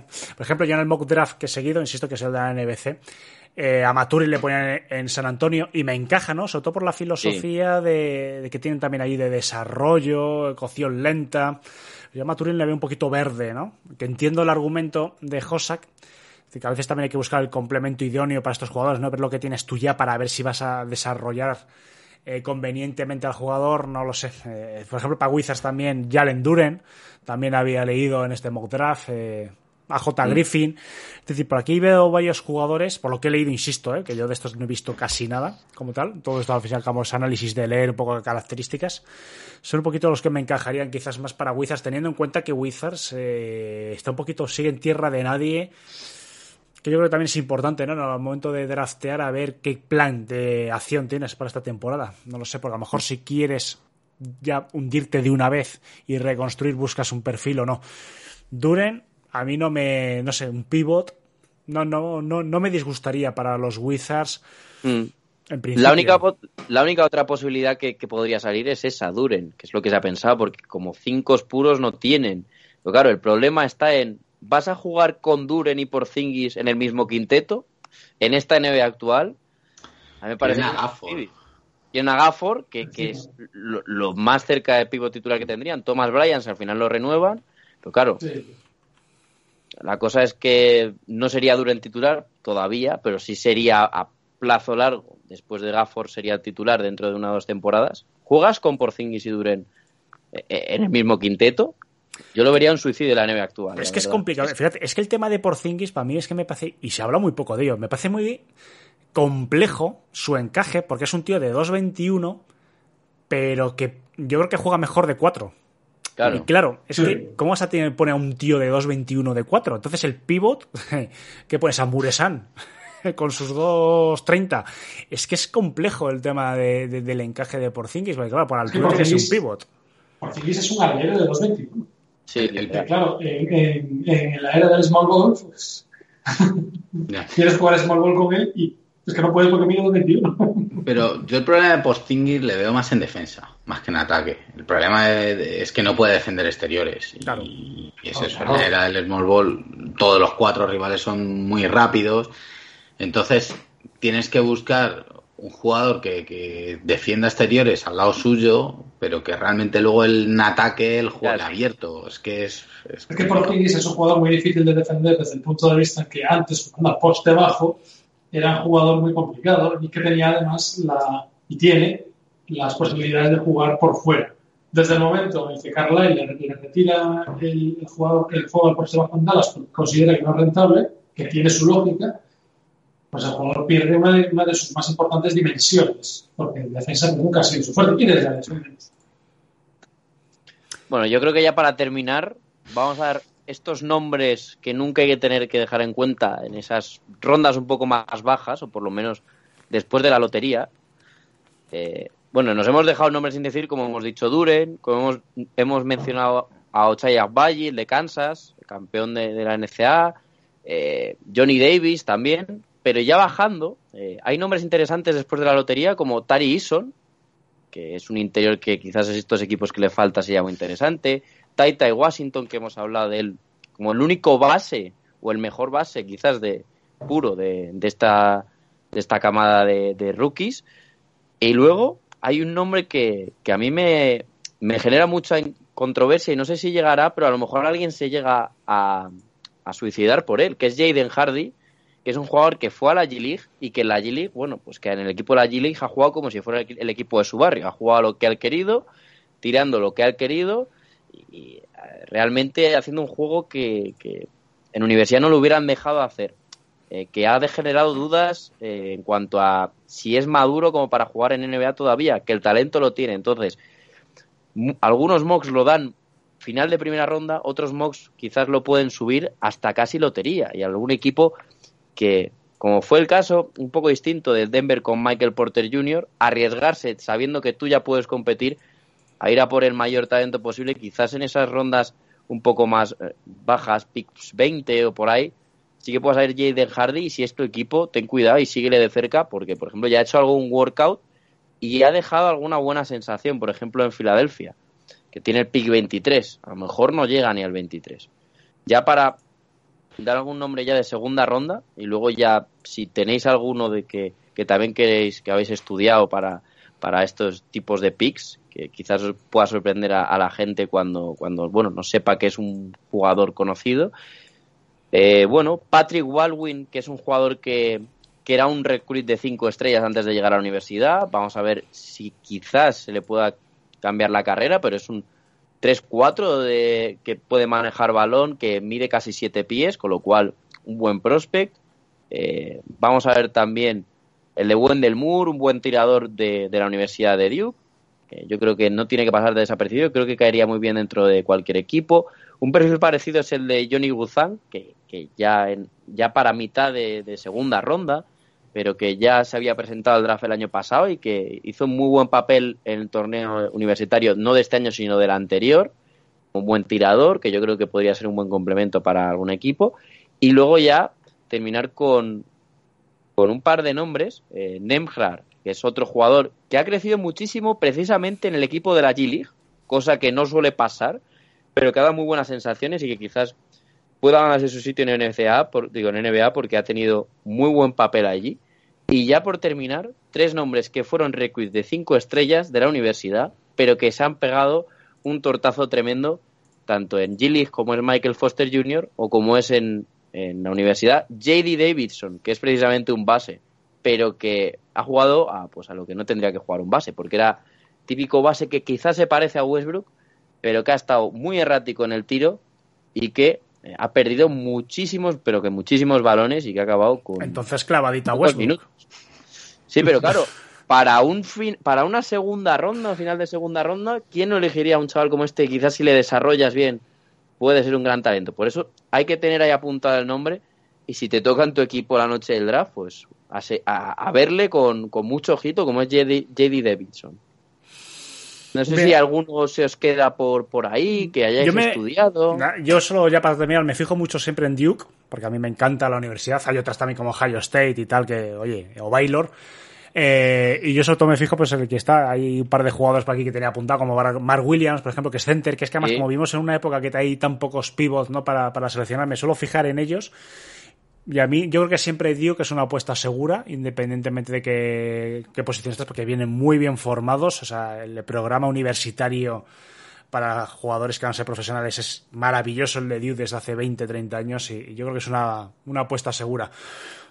Vamos, que si yo fuese entrenador y tal, iría a Duke. A ver, ¿quién está de Duke por ahí que nos pilla? Pero vamos, Mark Williams sí que, por lo que he leído, también puede ser un pivot interesante para, para seleccionar sobre todo los puestos intermedios 15, 16, 13, por ahí. Vamos, tampoco he mirado mucho más, ¿eh? Más allá. No sé si el resto tenéis algún nombre apuntado que, que bueno, que, sea, que haya caído de, de este mock draft y que en esa lotería sea interesante. Por ejemplo, bueno, para esos Bulls, no sé, Nacho, ¿qué te interesaría? Yo te, eh, le has nombrado, el que más me gusta es Ison, Tarison, Sí. porque es el mejor defensor, creo, de que nos podría llegar, creo que no va a llegar. Ojalá nos llegue, porque va a estar ahí, en algún mock llega, en otros no, pero yo creo que no va a llegar porque creo que es el mejor defensor y encima tiene mano, es anotador, tiene mucho rebote, o sea, a mí me parece perfecto para lo que necesitamos. Y si no llega, pues eh, está viendo también E.G. Liddell, eh, Jalen Williams, eh, también Kendall Brown, son los que más han hecho workout ¿no? con, con los Bulls, además, han estado ahí trabajando con ellos. Eh, también ha estado Marion Besham, que, que el otro día Javier Moreno me hablaba muy bien de él, decía que, que tiene una pintaza tremenda este jugador. Y luego de segunda ronda hay un jugador que por lo visto ha gustado mucho a la front office de los Bulls, que lo estuvimos comentando el otro día en el programa, que es Dominic Barlow, que, no sé si lo tenéis controlado, que igual es perfil también win, 3D, y, y que bueno, que, que no sé muy bien por qué, porque dicen que ha gustado tanto y porque están mirando pick de segunda ronda cuando los Bulls no tenemos pick de segunda ronda y de hecho tenemos una sanción de tampering que el primer pick de segunda ronda que consigamos lo tenemos que dar por tampering, o sea que no, no sé muy bien cómo, cómo lo va a hacer Canisovas eso, si al final quiere algún pick de segunda ronda. Para que luego digan que el tappering no se sanciona. Fíjate, te quedas sin el pick de segunda ronda y se te ha fastidiado la jugada. Siempre se saca algo provechoso. Está, está muy devaluada la segunda ronda. Me acuerdo de esos años que había tercera, cuarta, hasta quinta ronda, que mucha gente no se acordará, que el draft era una cosa que estabas ahí hasta el día siguiente. o sea, bueno, ya se acortó y se puso, se quitó en la segunda, pero siempre, no sé, siempre hay jugadores provechosos por ahí. Pero bueno, está muy devaluado. La verdad que la gente ya, ya la segunda ronda me da igual. Bueno, Manu, oye, muchísimas gracias, macho. Como todos los años, el curro que te metes en preparar el mock draft, eh, nos haces ahí el trabajo sucio de una manera espectacular. Pero bueno, muchísimas gracias. Bueno, esto, esto es ponerse un poco y al que le guste, pues lo hace con facilidad. O sea que yo, yo para, para mí, siempre lo he dicho, es mi noche favorita de- del año en la, en la NBA, la noche del draft, porque bueno, aparte de lo espectacular que lo montan siempre y que es una cosa yo creo que es entretenida de ver, porque bueno, luego se ponen a debatir entre, entre ellos en la mesa, que si tal, no sé qué, no sé cuánto. A mí siempre me encanta verlo por eso. De hecho, alguna vez, alguna vez lo he visto con amigos con palomitas y cervezas. Por eso te digo todo. Ya es un poco friki, pero, pero bueno. Bueno, chicos, pues eh, nos hemos alargado hoy más que otros días, hemos hecho un gran repaso. Eh, poco más por mi parte. Manu, Nacho, Josak, muchísimas gracias por haber estado aquí en un nuevo programa de Back to Back y nada, y hasta que nos volvamos en unos días a reunir. Sí, A ti, Alejandro. Como siempre. Y por supuesto, como Reyes descubiertos. a ver, a ver si tenemos suerte, cosa que el jueves. Ahí estaremos atentos. Y nada, pues como siempre, toda la gente que nos ha estado en el directo, que ha ido pasando a lo largo del directo, y sobre todo toda la gente ¿no? que nos escucha, eh, casi 900 personas, el último programa en iVoox y en otros, más todo lo que no cuenta, evidentemente, iVoox otras plataformas. Así que muchísimas gracias, como siempre, por el apoyo. Y ahora a continuación, como siempre, la canción, esto para la gente que nos esté escuchando en el formato podcast, la canción de todas las semanas. Nada, muchísimas gracias y hasta la próxima.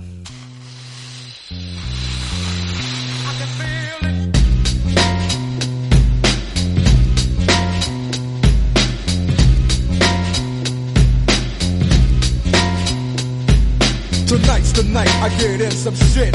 Yeah. Deep cover on the incognito tip. Killing motherfuckers if I have to. Filling gaps too. Let your niggas know I'm coming at you. I guess that's part of the game. But I feel for the nigga who think he just gon' come and change things with the swiftness. So get it right with the quickness and let me handle my business. Yo, I'm on a mission and my mission won't stop until I get the nigga maxing at the top. I hope you get his ass before he drop. Kingpin kicking back while his workers slaying rocks. Coming up like a fat rat. Big money, big cars, big bodyguards on his back. So it's difficult to get him. But I got the hooker with somebody who knows how to get in contact with him. Hit him like this and like that. Let him know that I'm looking for a big fat dope sack. What is the spin? So let's crush it. If you wanna handle it tonight, we'll discuss it. On a nigga's time and a nigga's place. Take my strap just in case one of his boys recognize my face. Cause he's a shiesty motherfucker. But I gives a fuck, cause I'm going deep cover.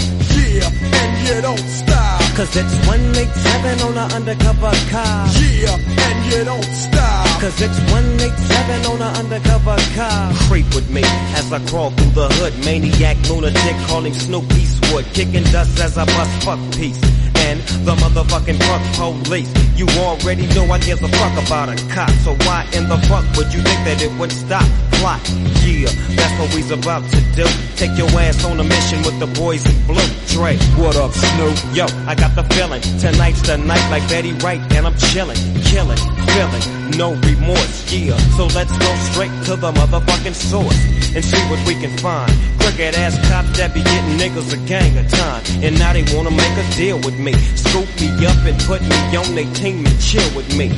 And make my pockets bigger. They wanna meet with me tonight at 7 o'clock. So what's up, nigga? What you wanna do? What you wanna do? I got the gauge, a Uzi, and my motherfucking 22. So if you wanna blast, nigga, we can buck 'em. If we stick 'em, then we stuck 'em. So fuck. Yeah, and you don't stop. Cause it's 187 on an undercover car. Yeah, and you don't stop. Cause it's 187 on an undercover car. 645 was the time on the clock when me and my homie bailed in the parking lot. The scene looked strange and it felt like a setup. Bet not be, cause if it is, they get lit up. Oh, here they come from the back and they lax. I'm checking for the gas, they strap. So what's up, black? Chill, let's hit a deal. If it ain't up to what you feel, then grab your steel. Right, so what you motherfuckers don't come at me with? Hope you ain't wanting none of my grip cause you can say that shit. Guess what they told me? We give you 20 G's if you snitch on your homie. We'll put you in a home and make your life plush. Oh yeah, but you gotta sell dope for us. Hmm, let me think about it. Turn my back and grab my gat and guess what I told him before I shot it. If you don't quit, yeah. If you don't stop, yeah. I'm letting my gat pop. Cause it's 187 on an undercover car. Yeah, and you don't stop. Cause it's 187 on an undercover car. Yeah, and you don't stop. Cause it's 187 on an undercover car. Yeah, and you don't stop. Cause it's 187 on an undercover car. Yeah, and you don't stop. Cause it's 187 on an undercover car. Yeah, and you don't stop. Cause it's 187 on an undercover car.